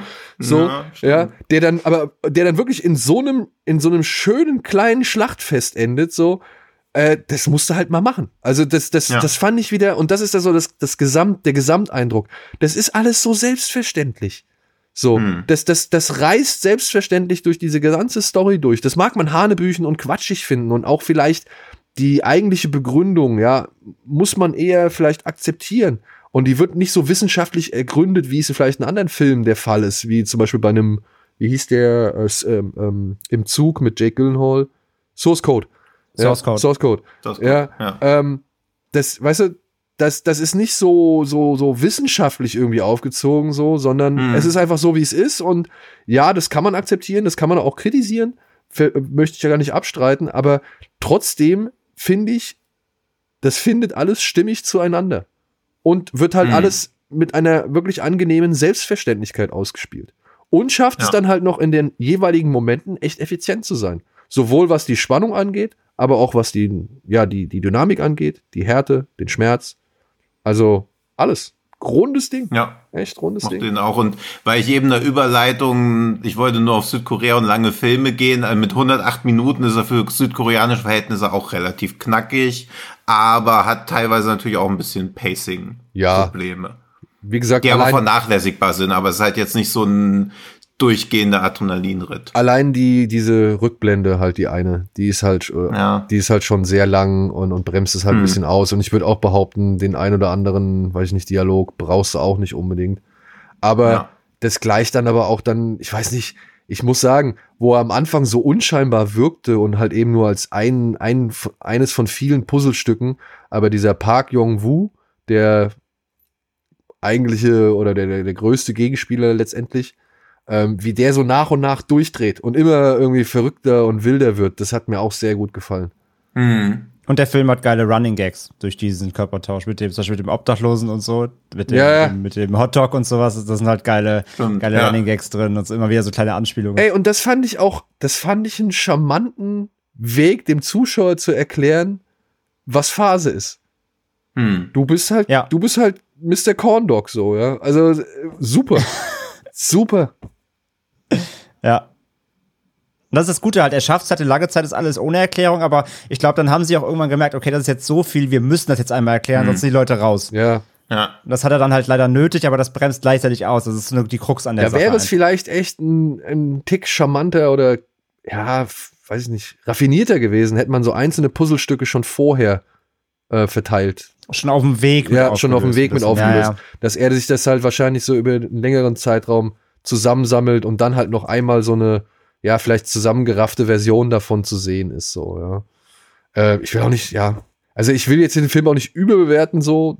Der ist jetzt kein, kein, kein Klassiker auf Anhieb und, und weiß ich nicht, aber ich war schon überrascht und bereue es auch ein bisschen, den Film nicht im Kino gesehen zu haben. Ich glaube, im Kino wäre der Also, richtig Wie gesagt, ich cool habe jetzt dreimal gesehen und ich fand ihn jedes Mal gut. Beim, beim, beim, zweiten und dritten Mal sogar besser noch, weil ich irgendwie dann die, die Zugänglichkeit des Films einfach besser greifen konnte, weil du dann schon weißt, auf was du dann beim zweiten, dritten Mal achten musst, weil die Story kennst du und dann kannst du noch besser gucken, an welchen Orten ist er wann wer und so und hast dann noch mal einen besseren Überblick. Ja, klar. Wie gesagt, aufgrund dieser Verwirrung. Aber ich habe jetzt wirklich dreimal gesehen, war jedes Mal angetan. Also es ist schon echt, wie du sagst, es ist ein, wirklich ein rundes Ding. Es ist kein, jetzt kein Megabrett so, aber es ist wirklich ein guter Film. Ja. Ja, aber wegen sowas geht man, also klingt jetzt irgendwie doof, natürlich gehe ich auch wegen den absoluten Highlights auf Festivals, aber eigentlich sind das die Filme, wo ich bei Festivals am ehesten denke, geil. Ja, Also, Also, es war letztes Jahr, bekommt, das wo war letztes so Jahr für mich auf FF der überraschendste, definitiv. Ja. Ja. Dieses, Wo diese, man bei vielen weiß man schon so, okay, das wird gut. Und das ist ja sehr beruhigend zu wissen, dass es mutmaßlich gut wird. Natürlich ist man immer noch so enttäuscht, aber natürlich gehe ich wegen sowas wie X. Heißt der eigentlich X oder heißt der X? Wie heißt denn der neue Teil West? Ja, da musst, du, da musst du überlegen, wie man in Englisch X ausspricht, aber das kriegst du hin. X. Heißt er X? Okay, also X. Aber bei X weiß man eigentlich schon, das wird bestimmt gut. Deswegen freut man sich auch drauf. Aber bei Spirit Walker denkt man nach, ach cool, Überraschung. Also das ist irgendwie dieses Festivalgefühl schon mehr als zu wissen, dass ein mutmaßlich guter Film gut war. Ja, vor allem habe ich Spirit Walker halt wirklich auf dem FF halt überhaupt zum ersten Mal von gehört. Und Ja, ja, eben, bei das Filmen halt auch X, so, da ja. wird seit Monaten ein Trailer rumgeschickt, so das Ja. weiß ich halt, dass der kommt. Spirit Walker war da, haben ihn geguckt, war Ja. mega geflasht, geil. ja. Ja. Das sind die Entdeckungen, wegen denen man, über die man Genau, sich freut, ja. so, ja, wo, Ja, und wenn sowas wie Spirit Walker scheiße ist, denkt man halt so, ja gut, habe ich auch vorher nichts von gehört, was Ja, genau, die so, Fallhöhe ja. ist auch nicht so hoch. Dann, Ja, genau. aber genau. umso mehr ist, umso höher ist aber auch das Positive, wenn du dann halt Ja. so einen Film, so einen Film sitzt, bist du alter. Das war ja richtig krass. ja, Ja. den du auch so frei von Bass genießen konntest, ne? Genau, genau. Ja. Ohne Erwartungshaltung eben. Ja, ja, ja. Ja. Gut. So. Ja, gibt jetzt seit dem 25. bei Bush Media Blu-ray. Gibt es auch ein Mediabook mit einem sehr schönen, äh, selbstgezeichneten Cover. Das äh, finde ich echt schick. Haben sich wirklich Mühe gegeben. Von wem Ähm, selbst gezeichnet? Von dir. Okay. Nein. Ja, halt lustig wäre wenn das jetzt stimmt. Ich hab ja gesagt- ich hab- Guck ich mal hab- nach. Ich habe doch bei Kino Plus gesagt, da, als wir uns hier Evil Dead Trap angeguckt haben, also das, das Cover, Ja. ähm, das ist halt natürlich, dass die deutschen ähm, Mediabook-Anbieter, die Verleihe ja diverse Artists in der Hinterhand haben, wo sie sich ein Mhm. halt Cover zeichnen und es gibt halt mal bessere, mal nicht so schöne. Und ich finde halt bei Spirit Walker ist wirklich ein echt schönes Cover rumgekommen. Also es lohnt sich Die- auch, wenn man da auf, die- drauf Wert legt. Bei dem Letterbox-Ding, was wohl auch eins der offiziellen Plakate ist, hat er ja irgendwie, also er leuchtet da anscheinend einer Leiche oder so mit der Taschenlampe ins Gesicht, aber hält auch noch eine Pistole und sieht einfach aus, als ob er der Person gerade auf dem Plakat in den Kopf schießt. Ich finde ich find auch dieses Plakat, das war auch das, das, also das offizielle Kinoplakat quasi, das finde Mhm. ich auch ein bisschen an, ich finde das ist underselling, weil ich finde, das sieht ein bisschen billig aus. Ja, muss ich auch sagen, dass Ja, deswegen Also habe ich ihn das, ja auch wird dem, gemieden, das, weil wird es halt dem, so... das wird dem Film nicht gerecht, Ja. überhaupt nicht. Und das auf Ja. dem Mediabook, was sie neu gemacht haben, ist richtig geil. Also Mhm. deswegen, ich finde auch halt, dass das, das offizielle Plakat ist so ein bisschen Understatement für den Film. Ja, finde ich auch. Gut, ebenfalls auf DVD und Blu-ray erschienen am 25. März ist ein Film, den wollen wir noch mal kurz hier klein und knapp erwähnen. Er heißt The Boy Behind the Door von David Chabonnier. Ja, Mensch. Ich wüsste nicht, wie man es jetzt aus, aus Ich glaube schon, ja. Chabonnier? Nein, nein. ja. Chabonnier. Chabonia ist es, glaube ich. und nicht, ja. Justin Powell aus dem Jahre 2020. den haben Tino und ich ähm, letztes Jahr beim Sitges Festival sehen können. Und Mhm. dementsprechend haben wir auch schon über den Film gesprochen. Ähm, ich, kurz zur Handlung. Nachdem der zwölfjährige Bobby und sein bester Freund Kevin auf ihrem Schulweg entführt und in ein abgelegenes Haus verschleppt werden, erwartet sie eine Nacht voller Angst und Terror. In der Hoffnung, seinem Gefängnis entkommen zu können, schleicht Bobby durch die dunklen Hallen des Hauses, in ständiger Furcht vom Entführer bemerkt zu werden. Bobby gelingt die Flucht, aber als er die Hilfeschrei seines Freundes hört, beschließt er, dass er Kevin nicht alleine zurücklassen kann. Genau, Kevin darf nicht allein im Haus bleiben. Und ja, wir haben den in Sieges, wie gesagt, schon gesehen und wir wollen jetzt auch nicht allzu breit auf den eingehen. Es ist so ein Hop-or-Top-Ding, aber schon versiert inszeniert. Wer mehr dazu wissen möchte von Tino und mir, der kann sich ja gerne noch mal unseren Sitches-Bericht bei Fred Carpet anschauen. Da haben wir etwas länger über den Film gesprochen. Ansonsten Auf würde dem ich YouTube-Kanal, auf dem genau. YouTube-Kanal genau. Und ansonsten würde ich jetzt, wenn dann überhaupt nur André das Feld überlassen, da wir uns ja eigentlich schon breit zu dem Film geäußert haben. Ja, Mhm. also wir hatten den, ich habe den auf FFF gesehen, die war auch letztes Jahr eben. Da hatten wir den bei Devils and Demons auch schon mal gecovert in so einem Roundup. Ich fand ihn halt doch überraschend. Also ich finde ihn jetzt nicht, also es ist jetzt kein, auch kein Meilenstein, bei weitem nicht, er hat viele, viele kleine Fehler und so. Aber ich mochte tatsächlich ganz gerne, dass der mit diesen beiden zwei, wirklich mit den zwei Kindern als Hauptakteuren spielt, die ihn halt in schon eine echt krass unangenehme Situation halt bringt, das auch relativ konstant halt auch ausspielt und ziemlich konsequent. Ähm, ich fand ihn inszenatorisch völlig in Ordnung. Er hat so ein paar Pacing, äh, nicht Pacing-Probleme, sage ich nicht mal, er hat ein ganz gutes Pacing sogar, aber er entscheidet sich hier und da mal für die falschen Spannungen. Also er, der könnte noch spannender sein, er könnte noch dramatischer sein, er könnte noch mehr Nervenkitzel haben. Ähm, er spielt sich teilweise dafür, dass das Setting so bedrohlich und so klein ist, teilweise ein bisschen zu belanglos aus in manchen Momenten, aber er hat schon echt ein paar ziemliche gripping Momente, finde ich, ein paar, die auch echt äh, kurz echt schocken oder die, die, die auch sehr, wie gesagt, sehr unangenehm sind. Ich finde den Film durchgehend sehr unangenehm, auch wenn du immer weiter erfährst, einfach so natürlich, was da in diesem Haus so passiert, augenscheinlich, da wird auch viel nur angedeutet, du kannst dir den Rest halt denken. Ähm, gibt ein, zwei harte Momente, kleine, kleine blutigere Momente, und ich fand ihn einfach, ich fand es war so eine, so eine schöne Handwerksarbeit. So, ich habe danach den, ähm, die, die beiden haben, das Regido hat danach noch einen Film gemacht, äh, neuen, der heißt The Gin. Den habe ich auch schon gesehen. Und da muss ich halt sagen, da haben sie gegenüber, also Boy Behind the Door war ein Debüt. Und dafür ist der echt, finde ich ihn echt solide. Und der The Gin hat nämlich echt abgebaut. Also da, da ist Boy, Boy dagegen wirklich viel besser. Ich fand den The Gin echt ziemlich schwach. Ähm, also da haben sie direkt mit ihrem Nachfolgeprojekt ziemlich in die Tonne gegriffen, meiner Meinung nach. Und deswegen hat, da hat auch Boy für mich noch mehr gewonnen, weil ich finde, der war, äh, der ist handwerklich besser, der ist spannungstechnisch besser und Jin hat ein ähnliches Szenario. Da geht es halt darum, dass ein Junge abends zu Hause in seiner, also wieder um, um, um Kind halt, wieder Kinderhorror, ähm, da bleibt ein Kind allein zu Hause, beschwört alles Versehen irgendwie einen Gin und muss in einer kleinen, im kleinen 50, 40 Quadratmeter Apartment gegen einen Gin kämpfen, während der Vater halt weg ist und dann morgens wieder irgendwann wiederkommt und das ist so die Rettung dann, wenn er nach Hause kommt. Also offensichtlich kann der Sohn halt auch nicht raus alleine und äh, das ist halt der Film. Und das war echt, te teils echt langweilig, weil er sich einfach die ganze Zeit nur versteckt. Ähm, es, gibt, es gibt dann ein paar Jumpscares halt, wenn der Gin irgendwo hinterm Kühlschrank herguckt. Und das war's irgendwie. Also es war wirklich im Gegensatz zu, zu, zu äh, Boy Behind the Door, war das echt krass abgebaut. Und deswegen, da hat Boy für mich nochmal gewonnen irgendwie auch, weil er wirklich auf allen Ebenen irgendwie alles besser macht. Handwerklich, schauspielerisch, inszenatorisch. Ähm, von daher, also ich finde den als Erstlingsberg echt in Ordnung. Also ich, ich, ähm, ich würde dem nur so eine milde Empfehlung geben. Ich fand den echt solide. Ähm, geht natürlich noch viel Luft nach oben, wie gesagt, aber ich fand den echt okay. Ich Ich habe als Kind mal einen Fernet Pranker beschworen. Auf dem, auf dem 35. seiner Mutti. ja. ist das Nee, wenn man sich so vorstellt, dass sie echt einfach so, dass so Kinder einen Alkohol beschworen haben und so einen Gin und dann die ganze Zeit so, oh Gott, oh Gott. Aber ja, ein Gin also ansonsten, Ähm, Mama. man merkt schon, dass ich als erstes einen Gag mache, dass ich wenig hinzuzufügen habe. Aber ich finde auch handwerklich, also ich war ja durchaus beeindruckt und wollte auch sehen, was sie als nächstes machen, weil ich The Boy Behind the Door nicht gut fand, aber handwerklich echt beeindruckend. Diese Inszenierung von Räumen und so, und als ich dann gehört habe, dass sie Jin quasi nur in einem Raum spielt, dachte ich, okay, das ist ja so ihre größte Stärke, was sie quasi können, so einen Raum effektiv zu inszenieren, aber das muss ich auch revidieren. Also, also der Raum ist nicht das Problem, sag ich mal, bei The Gin, aber alles andere halt. Nee, also ja, aber die anderen Probleme sind alle in dem Raum, das ist das Problem. Ja, genau. Das einzige Gute bei Gin ist das Ende, weil es auch sehr konsequent wieder ist. Also Konsequenz können sie schon, finde ich. Aber ähm, wie gesagt, also dagegen war Boy wirklich der bessere Film als Erstlingswerk. Das muss ich ihnen schon geben. Ja, aber das- Also, ja. Also es gibt ja keine Creepy Crypt mehr oder Twilight Zone oder die Neuauflagen, sind ja auch nicht so durchgestartet. Aber beides würde ich halt in so einem Dreiviertelstunden-Format Ja, gut finden. Ja. Aber als Spielfilme das übliche oder eins der größten Horrorfilmprobleme. Kurzfilmstoff fühlt sich wie lang oder wird auf Langfilm einfach ausgewälzt. Ja, das, das, das stimmt, das würde ich schon mitgehen, ja. Vor allem hätte der Boy Behind the Door noch mit ein, zwei Kniffen. Also es ist gar nicht so, so, so schwierig, glaube ich, aber so ein, zwei Ja. inhaltliche Entscheidungen hätte der echt noch eine ganze Ecke fieser sein können. Ja. Und zwar nicht irgendwie optisch, sondern inhaltlich. Ja. Genau, er läuft dann halt irgendwie dann doch so straight durch. Er bietet halt nicht irgendwie noch so einen Wow-Effekt oder irgendwas völlig Ja. Unverhofftes einfach.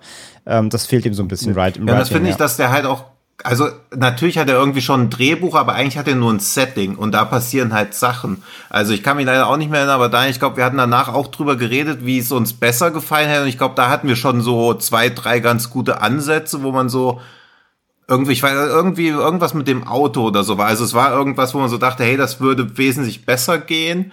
Bloß, dass man bei so Filmen, die so heißen, ja auch immer noch denkt, dass dieses Boy Behind the Door eine größere Bedeutung bekommt. Ja. Genau, weil Also es so als ob es eine Metapher wäre, aber hier ist es einfach Ja, ja. literally ein Boy behind the door. Ja, ja, eben, aber es ist halt einfach so, da geht's um den Film auch. Wie so frühere russische Filmtitel, wo dann Evil Dead Schla Schlachtfest heißt oder so. also, Ja, ja. Also ich bin, Aber- ich bin ein bisschen zwischen euch. Ich fand halt auch, der hat, der hätte sich halt auch so ein, zwei Kopfklatsch-Momente einfach vermeiden oder ja, ja, lassen müssen oder können.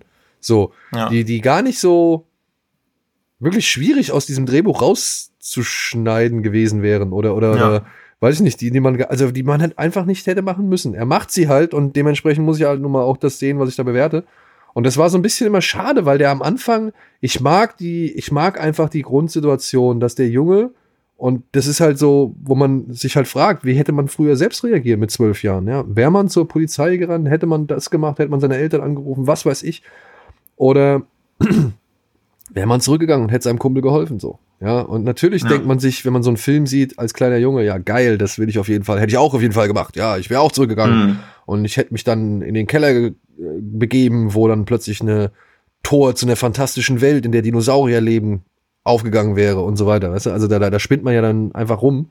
Mhm. Aber ich fand das schon, es war schon schön, dass diese, dieser Grundkonflikt da so viel Platz bekommen hat, meiner Ansicht nach. Mhm. Ja. Ja, Ein Problem ja, also für so, mich dass er die halt auch- Charaktere nicht ernst nimmt, habe ich auch nie gedacht, aber er nimmt den Zuschauer halt nicht Ja, ernst. das, ist genau, und das ist das Ding, ja. Ja. Er nimmt halt einen Zuschauer nicht ernst, weil er sich dann halt so zwei, drei Sachen erlaubt oder beziehungsweise macht, von denen er glaubt, Mhm. vielleicht, ja, damit kommt er durch oder das reicht aus. Fällt nicht auf. fällt nicht ja. auf Ja. oder so. Also anders kann ich es mir nicht erklären, weil wenn man darauf rumdenkt, dann ist es halt schon einfach ja nicht nicht korrekt und es, es, es schadet dem Film Ja. auch eher als also ich, ich sehe mir diese Szene im Drehbuch an, denke mir ja vielleicht funktioniert's. Ich sehe die Szene Mhm. im Film und denke mir Nee, eigentlich darf es nicht funktionieren oder eigentlich kann es nicht funktionieren Ja. oder das kannst Ja. du nur funktionieren, wenn es halt wirklich auch dann willst, dass es funktioniert so, ja und das kann er ja nicht von jedem voraussetzen oder das können sie nicht Ja, von und jedem das ist dann halt so sloppy, finde ich. Ja. Also ich meine, ich guck chinesische Fantasy-Blockbuster und reg mich nicht über Logik auf und dann rege ich mich bei irgendeinem Grounded-Film auf, wo Leute in einem Haus rumrennen über Logikfehler. Also kann man sich ja vorstellen, dass die nicht von schlechten Eltern sind, wenn mich das dann stört. Obwohl ich alles im Sinne von einer guten oder spannenden und überzeugenden Geschichte bin ich bereit, alles in Kauf zu nehmen, aber nicht alles. Ja, aber trotzdem, atmosphärisch will ich dem Film einiges Ja. äh, anrechnen, inszenatorisch möchte ich dem Film einiges anrechnen. Ich mochte Mhm. die Jungs auch beide, die haben das schon, das waren Ja. keine leichten Aufgaben, die A- sie da, Apropos, apropos zu den Jungs, das ist halt, also ich fand den Looney Travis, der, der Bobby, Mhm. den fand ich ziemlich, den fand ich wirklich gut. Ähm, den, den Kevin, äh, Ezra Dewey, den fand ich ein bisschen schwächer. Und das ist auch das Problem, nämlich, weil der spielt in The Gin nämlich auch das Kind. Und Ah. Das schafft, weil Ah, er, er muss okay. den Film tragen und das schafft er nämlich auch zum ja, Beispiel. den hätte ich aber auch nicht Also den er Film war- tragen er lassen. hier- Hier, ist genau, er er gut war schon- aufgehoben, was er mit, was er, er- machen muss. er, er war hier gut gesetzt hinter der Tür. äh, nee, es ist halt so einfach. Also der ist, der war okay, aber der, der, der trägt halt nichts. Und er ist bei Jin die Hauptrolle. Das ist halt auch ein Downside so, ja. Aber sorry. Aber Ja. schade, schade, dass die, diese, also ich finde die Idee eigentlich geil. Der Sohn wird von seinem Vater oder was weiß ich, von seinen Eltern allein gelassen. Tür wird abgeschlossen, soll halt nicht raus. Kannst du mega viel daraus machen, aber hat er halt null. Ja. Also es, äh, ich meine, wenn man nur allein mal an Katzenauge denkt, so, ne? Ja, aber es reicht halt immer nicht und das denken ja im Horrorbereich leider auch viele. Eine gute Idee haben, reicht halt nicht. Ja. Also musst es auch noch mit irgendwas ausfüllen. Das ist ja auch so Lost, um mal was wir schon mal heute. Lost wäre ist ja auch nur so gut wegen den ganzen Geschichten, die in den Rückblenden passieren und nicht, weil auf der Insel mysteriöse Sachen passieren. Also sich ausdenken, ui, Leute stürzen auf eine Insel ab, da passieren mysteriöse Sachen, ist ja nicht alles, sondern du musst die Person ja auch noch lebendig bekommen. Und das schafft Jin ja auch nicht. Also ist halt ein Kind in einem Raum eingesperrt. Und das klingt jetzt natürlich auch wieder gemeiner, aber man ist bei so langweiligen Filmen, wo das Ende des Films davon abhängt, ob die einzige Person noch lebt, dann ja auch leicht dazu versucht zu denken, oh bitte jetzt kann nicht mal irgendwas der Person passieren, damit es hier vorbei ist. Und dann hat ja ein Film schon verloren, wenn man halt wünscht, dass die Hauptfigur stirbt. In einem Horrorfilm-Kontext, natürlich auch nur auf dramaturgischer Ebene, nicht im richtigen Leben. Ja. Ja. Aber trotzdem, wie gesagt, wer Lust auf so ein eher, wie sagen sie, ja, wie People Under the Stairs. Ja, aber wer so auf so ein Szenario Bock hat, dafür funktioniert das schon. Also ich meine, es gibt ja auch nicht so viele, weil was ich positiv, das klingt jetzt auch schon wieder so krass, aber ich gucke mir ja eh selten Horrorfilme an, wo Kinder mitspielen, weil Kinder ja immer so ein Tabu sind und du halt immer weißt, okay, dem passiert nichts. Aber bei Boy Behind the Door war man die ganze Zeit so, puh, das könnte ja schon irgendwie nicht so klimpflich für alle Beteiligten ausgehen. Ja. ja. Und das ist natürlich auch, also wenn man das sehen mag, aus welchen Gründen auch immer, ist das halt noch eine leichtere Empfehlung, als wenn man sich denkt, puh, warum soll ich jetzt sehen, wie ein Erwachsener Kinder wegsperrt und die versuchen sich zu befreien? Weil diese Ausgangsszenario, es ist ja halt einfach nur ein perfides Ausgangsszenario, was einfach nahezu in Echtzeit durchgespielt wird. Und wer dann Unterhaltungswert drin sieht, den verurteile ich nicht, aber der darf auch nicht auf meine fiktiven Kinder aufpassen. Nein, aber das ist völlig fein. Also das ist schon, also das geht. Also ich finde den legitim dafür. Mich haben halt nur zwei Sachen genervt und dadurch war jegliche Anteilnahme raus und dann war es halt einfach nur noch, jemand kann Räume gut inszenieren. Ja. Das ist kein abendfüllendes Programm. Im Gegensatz zum Schrecken vom Amazon, der euch jetzt wieder zwei Stunden in Echtzeit beschäftigen wird, aber durch andere Schnittkünste kommt es euch wieder aus der Pistole geschossen vor. Ja, kann William Friedkin denn gut Räume inszenieren? Ja, Ja? William Friedkin kann alles gut. Ja, stimmt, das ist wohl wahr. Das ist eine Maschine. Ja, ja, ja. Glitschig, giftig, euphorisch. Der Schrecken vom Amazon. Ja, Schrecken vom Amazon. Wir haben natürlich gnadenlos versagt. André und ich mit unseren Tipps. Ja. Ja, weder Sinister noch Mother hat gestimmt, sondern es war, Sondern, Tino? Es war der Exorzist. ja, hätte man sich wirklich sehr leicht denken können. Die, die Schuld gestehe ich mir sehr, sehr wohl ein. Ah, okay. Schuld. Ja, okay, oder das, das Versagen. Die, Ja, die, nee, Schuld ist schon ein angemessenes Ja, gut. Wort dafür. Ja, ja. ja, dann Asche auf mein Haupt, ich hab's nicht erkannt. Aber es verlag vielleicht auch an der Länge des Textes, den du Ja, davon. da war ich ein bisschen erschrocken, dass ich da fast schon aggressiv angegangen wurde, weil ich mir äh, zu, also weil ich mir rausgenommen habe, eure Aufmerksamkeit noch für länger als 60 Sekunden zu beanspruchen, weil ihr die ganze Zeit nur mit eurem fast-paced Zeitreisefilm oder Söldnerrennen durch Afrika und kämpfen gegen Rauchmonsterfilm euch komplett das Gehirn verballert habt. ja, Deswegen habe ich heute was Kürzeres rausgesucht. sehr gut. Hau raus. Ja. Ich musste also, immer wenn ich die Stadt sage, steht da der Name der Stadt, was auch schon der, ein kleiner Hinweis sein könnte. Was? Also, wenn ich die Stadt sage, Ja. steht in der Review eigentlich der Name der Stadt, Okay. was implizieren könnte, dass die Stadt, wo das spielt, vielleicht Relevant eine gewisse ist. Rolle Ah, okay. Ja, okay. so. Also, ich kann mir schon vorstellen, dass der Film zu seiner Entstehungszeit spannend war und die Stadt ist zugegebenermaßen schön in Szene gesetzt. Ich könnte ja verschmerzen, dass die einzige blutige Szene so grausam schlechte Effekte hat, wie sie nun damals üblich waren. Was ich aber nicht verschmerzen kann, sind Schauspieler, die völlig übertrieben agieren, sodass es schon fast lächerlich erscheint. Wiederum zum Teil auch dem damals üblichen geschuldet. Aus völlig unerfindlichen Gründen panisch durch die Gassen dieser Stadt rennen und dabei auf äußerst geheimnisvolle Weise mal genau dort ankommen, wo sie sein sollen. Hat diese Stadt eigentlich nur fünf Gassen, zwei Brücken und drei Plätze? Oder sich geheimnisvoll und gruselig geben, ohne dass es irgendwie zum übrigen Verhalten der Charaktere passt? Als Beispiel seien der zwielichtig erscheinende Bischof genannt, der ebenfalls zwielichtige Kommissar oder ältere Damen, die sich vor Lachen ausschütten, als hätten sie gerade die Untat des Jahrhunderts ausgeheckt. Irgendwie passt in diesem Film fast gar nichts zusammen. Darf ich sagen oder muss ich jetzt dir schreiben? Äh, schreib's mir mal und ich sag dir dann, ob du es sagen darfst. Bischöfe, Brücken und alte Damen. Berlin West. Ja, das ist der Filmtitel. Also, Was in beide Richtungen stimmt. also ich habe dir jetzt was geschickt. Du hast mir das geschickt, ja, ja. Und darf ich das jetzt sagen oder ist es. Nee, Nee? Es geht ja darum, dass du mich nicht beeinflusst oder dass ich dich beeinflusst. Ja, genau. Ja gut, mich kannst du nicht mehr beeinflussen. Mich beeinflusst nur Tino Hahn. Nee. Aber zwar auf allen Ebenen deines Lebens. Wie Dings, wie, wie heißt das Pokémon, was so Magneto? Relax? Nee, wie heißt das? Was? Relaxo? Nee, Relaxo nicht. Ja, einfach so pe peinlicherweise alle Sachen. Wie heißt denn dieser Hypno? Der als erstes bei Pokémon Go überall in jeder Ecke saß. Keine Ahnung, Gehirnschnecke. ja, ich weiß es auch nicht. Tino Hahn ist Wie? meine Gehirnschnecke. Gehirnschnecken. Ja, André, hast du schon was? André hat wieder den spätestens seit L.A. Noir bekannten Denkerblick aufgesetzt. press, press A to pay respects. Ich habe drei, ich habe drei Filme im Kopf, ich sortiere gerade, welche ich nicht abschicke. Okay. Ich lese dann auch die andere Review, die ich zu dem Film als erstes gefunden habe, wo ich dachte, die ist auch gut und dann ist der letzte Satz aber halt leider zu, Verräterisch? ja, Den willst du jetzt vorlesen? nee, wenn, wenn die Öffentlichkeit nicht mehr Zeuge ist. André, gib dem ersten Impuls nach. Ist meistens, meistens das Beste. Das ist meistens der richtige. Also, sieht man doch auch an den Tattoos. Ja, ja.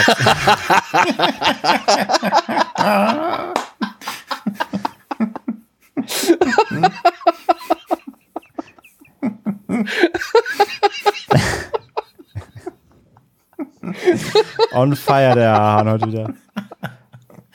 Bei meinem, bei meinem, äh, auf meinem rechten Arm stimmt's sogar. Da, Ach so, oh, das wusste ich gar nicht. Hast du Tattoos, die du nicht machen wolltest? Ja, ja. Nein, oder? Echt? Ja, ja. Hast du? Ja, klar. Ach so, oh, das wusste Hint, ich nicht. Ich Hinterhof, einfach Hinterhof, nur so- mit, Hinterhof mit 18 mit Whisky bezahlt und der Tätowierer ist ein halbes Jahr später an Leberzirrhose gestorben und ich war mitschuld, glaube ich. Oh, okay, sorry, das wusste ich gar nicht. Ich Und die sehen, und die sehen so auch so, das sieht auch so Diss. aus und das muss dringend irgendwann mal bearbeitet Ah, werden. okay. Ist auch leider halt nicht ein Pfennig groß, sondern die geht über einen halben, halben Oberarm, also von daher. Ach, krass. Weil Okay, ich dachte mir damals, fällt's- wenn dann richtig, aber wusste halt nicht, dass man gucken muss, ob Tätowierer auch was können und nicht nur eine Maschine halten können, während sie zittern. Hinterhof-Tattoos. In welchem, wo war das? Ja, bei mir, da in der Kleinstadt, wo ich aufgewachsen bin, da im Rheinland. Hm, okay. Das, da können die genaue Geschichte könnt ihr ja vielleicht schon mal euch als Frage für Genre Geschehen 100 aufbewahren. Da erzählt André dann die ganze Story. Genau, ich habe dir übrigens was geschickt, Tino, bei WhatsApp. Ah ja, oh, achso, sorry, ich habe kein WhatsApp an, weil ich mich komplett auf euch konzentriere. Wie kannst du dann wissen, dass ich dir die Lösung geschickt habe? Ja, weil ich eben gerade geguckt Weil du es gesagt hast. Ja, eben. Ja, okay, dann gut, das ist just your opinion, man. ja. Ja, okay, dann habe ich jetzt zwei Sachen und dann So. darf Ja, dann Daniel raus. Von Andre kam City of the Living Dead, ein wenig bekanntes Frühwerk von wem auch immer. Und von Daniel kam, wenn die Gondeln Trauer tragen, ein ebenfalls wenig bekanntes Frühwerk von Röck. Rück. Oder Roeck. Röck. Röck. Röck, Röck. So, und wer wirklich von euch richtig steht, seht ihr, wenn nächste Woche das rote Aufnahmelicht angeht. Ja. Oder natürlich auch direkt nach dem Podcast, aber ich wollte es ein bisschen spannender für die Zuhörer machen. Wahrscheinlich. Ein, eins, zwei oder drei in der Audio Edition. Ja. Ist City of the Living Dead the Beyond? Nee, The Beyond ist Geisterstadt der Zombies über dem Jenseits. Äh, City of the Living Dead ist, darf man den deutschen Titel mittlerweile nennen? Ich glaube schon, oder? Klar, wie du Also den Titel sagen. kannst du ja nennen, oder? Also, Ja. Äh, das ist. Du machst ja äh, keine Werbung für diesen Zombie sehr, sehr guten. Film. ah, Ach so. oh, diese, diese deutschen Scheiß, also diese Verleihtitel, dieses Verleihtitel-Chaos.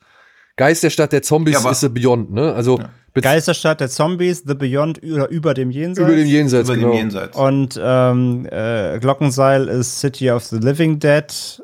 Ich hatte, glaube ich, sogar noch einen anderen, den weiß ich gerade nicht. Hat er auch, ja, aber ich weiß auch nicht. Aber irgendwas, irgendwas mit Cemetery? Also, hat er nicht auch irgendwas mit Cemetery? Nee, House by the Cemetery. ja, das, ist, die, das ist halt Haus der Friedhofsmauer. Friedhofsmauer, genau. Ja, aber Dings, Zombie hing am Glockenseil, glaube ich, wirklich noch so einen richtig bescheuerten deutschen Titel. Oder war das nur so Also, wie also Zombies wenn, im Kaufhaus? also wenn Das Zombie im ist- Glockenseil nicht bescheuert genug ist, meinst du?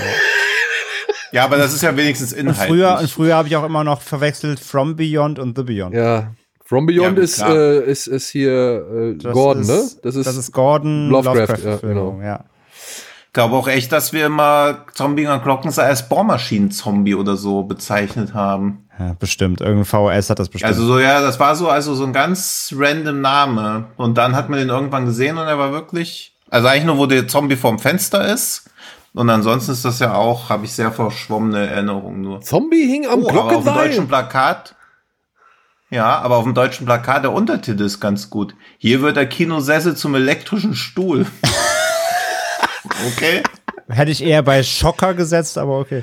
Ja, schon. Und vor allen Dingen auch, also ich weiß nicht, was sie denken, was ein elektrischer Stuhl so macht. Dich kitzeln und äh, dir einen guten, gruseligen Abend. Die verschaffen. schocken, Freunde. Ah, Schocken. ja, aber okay. Gut, dann schock mal mit der Ankündigung des Endes, weil das kommt jetzt sehr unerwartet. Ich soll das. Ende ankündigen? Nein, Tino drückt auf die Tube, weil Tino muss noch die letzten zwei Stunden eines Bollywood-Films zu Ende gucken. Ja, bevor ich die ersten 187 Minuten von einem Bollywood-Film gucke, den ich gestern erst, vorgestern, also guck mal, schon zwei Tage her wieder. Ja, über den werden wir dann nächste Woche reden. Nämlich über R, Ja. R, R oder Rise, R, R, Raw, Revolt. Da freue ich Kein mich. Piratenfilm. Ja. Ja. Das Lustige ist, dass er auch mit, mit Worten spielt, aber die Worte Rise, Raw, Revolt kommen nicht vor. ja, Das ist ganz, ja. Wird vielleicht ver verkaufsträchtiger sein oder so. Ja. Ja, ja, ja. Also reden wir bald. Reden wir bald drüber, denn André und ich müssen uns diesen Film oder werden uns diesen Film erst morgen am Sonntag anschauen. Wir haben heute am Müssen. Samstag. Nein, wir wollen, wir es haben doch. Bock. Verpflichtung am Sonntag geht ja gar nicht. Genau. Drei Stunden. Ja. Wir haben voll Bock auf äh, morgen. Schön um 12 Uhr, ab ins Fegefeuer.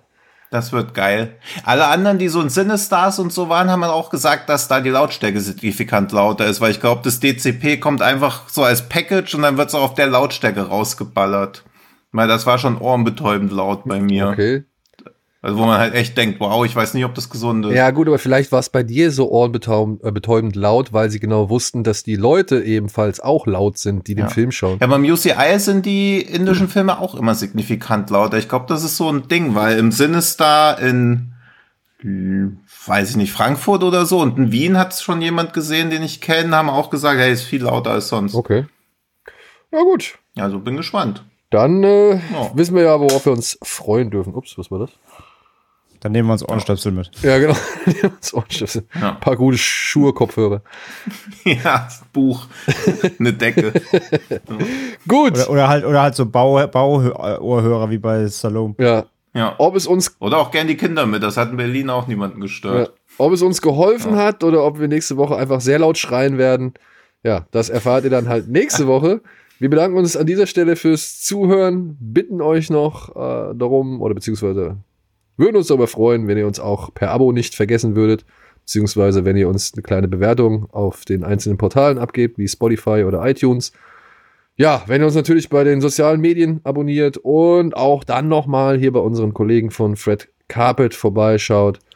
Die haben ja auch immer wieder die ein oder andere schöne Sache im Angebot. Ja, und das war's an dieser Stelle. Vielen Dank, dass ihr uns auf dieser kleinen Weltreise begleitet habt und wir hoffen, wir können nächste Woche auch wieder in Gefilde vorstoßen, in die noch kein Podcast vorgestoßen ist. Oder halt einfach nett über Filme quatschen. In die Küche von Tino haben. Auf jeden Fall reisen wir auch über Indien nächste Genau, Woche. wir reisen zumindest auf jeden Ja. Fall nach Indien. Und dann mal gucken, welcher Fantasy-Filmfest-Film uns dann noch so begeistert, beeindruckt Stimmt. oder eben halt eben, ja, vielleicht sogar enttäuscht hat. Ja, Ja, gut. In diesem Das war Sinne. ein Teaser. gut. Ja. Tschüss. Ciao. Moin, moin.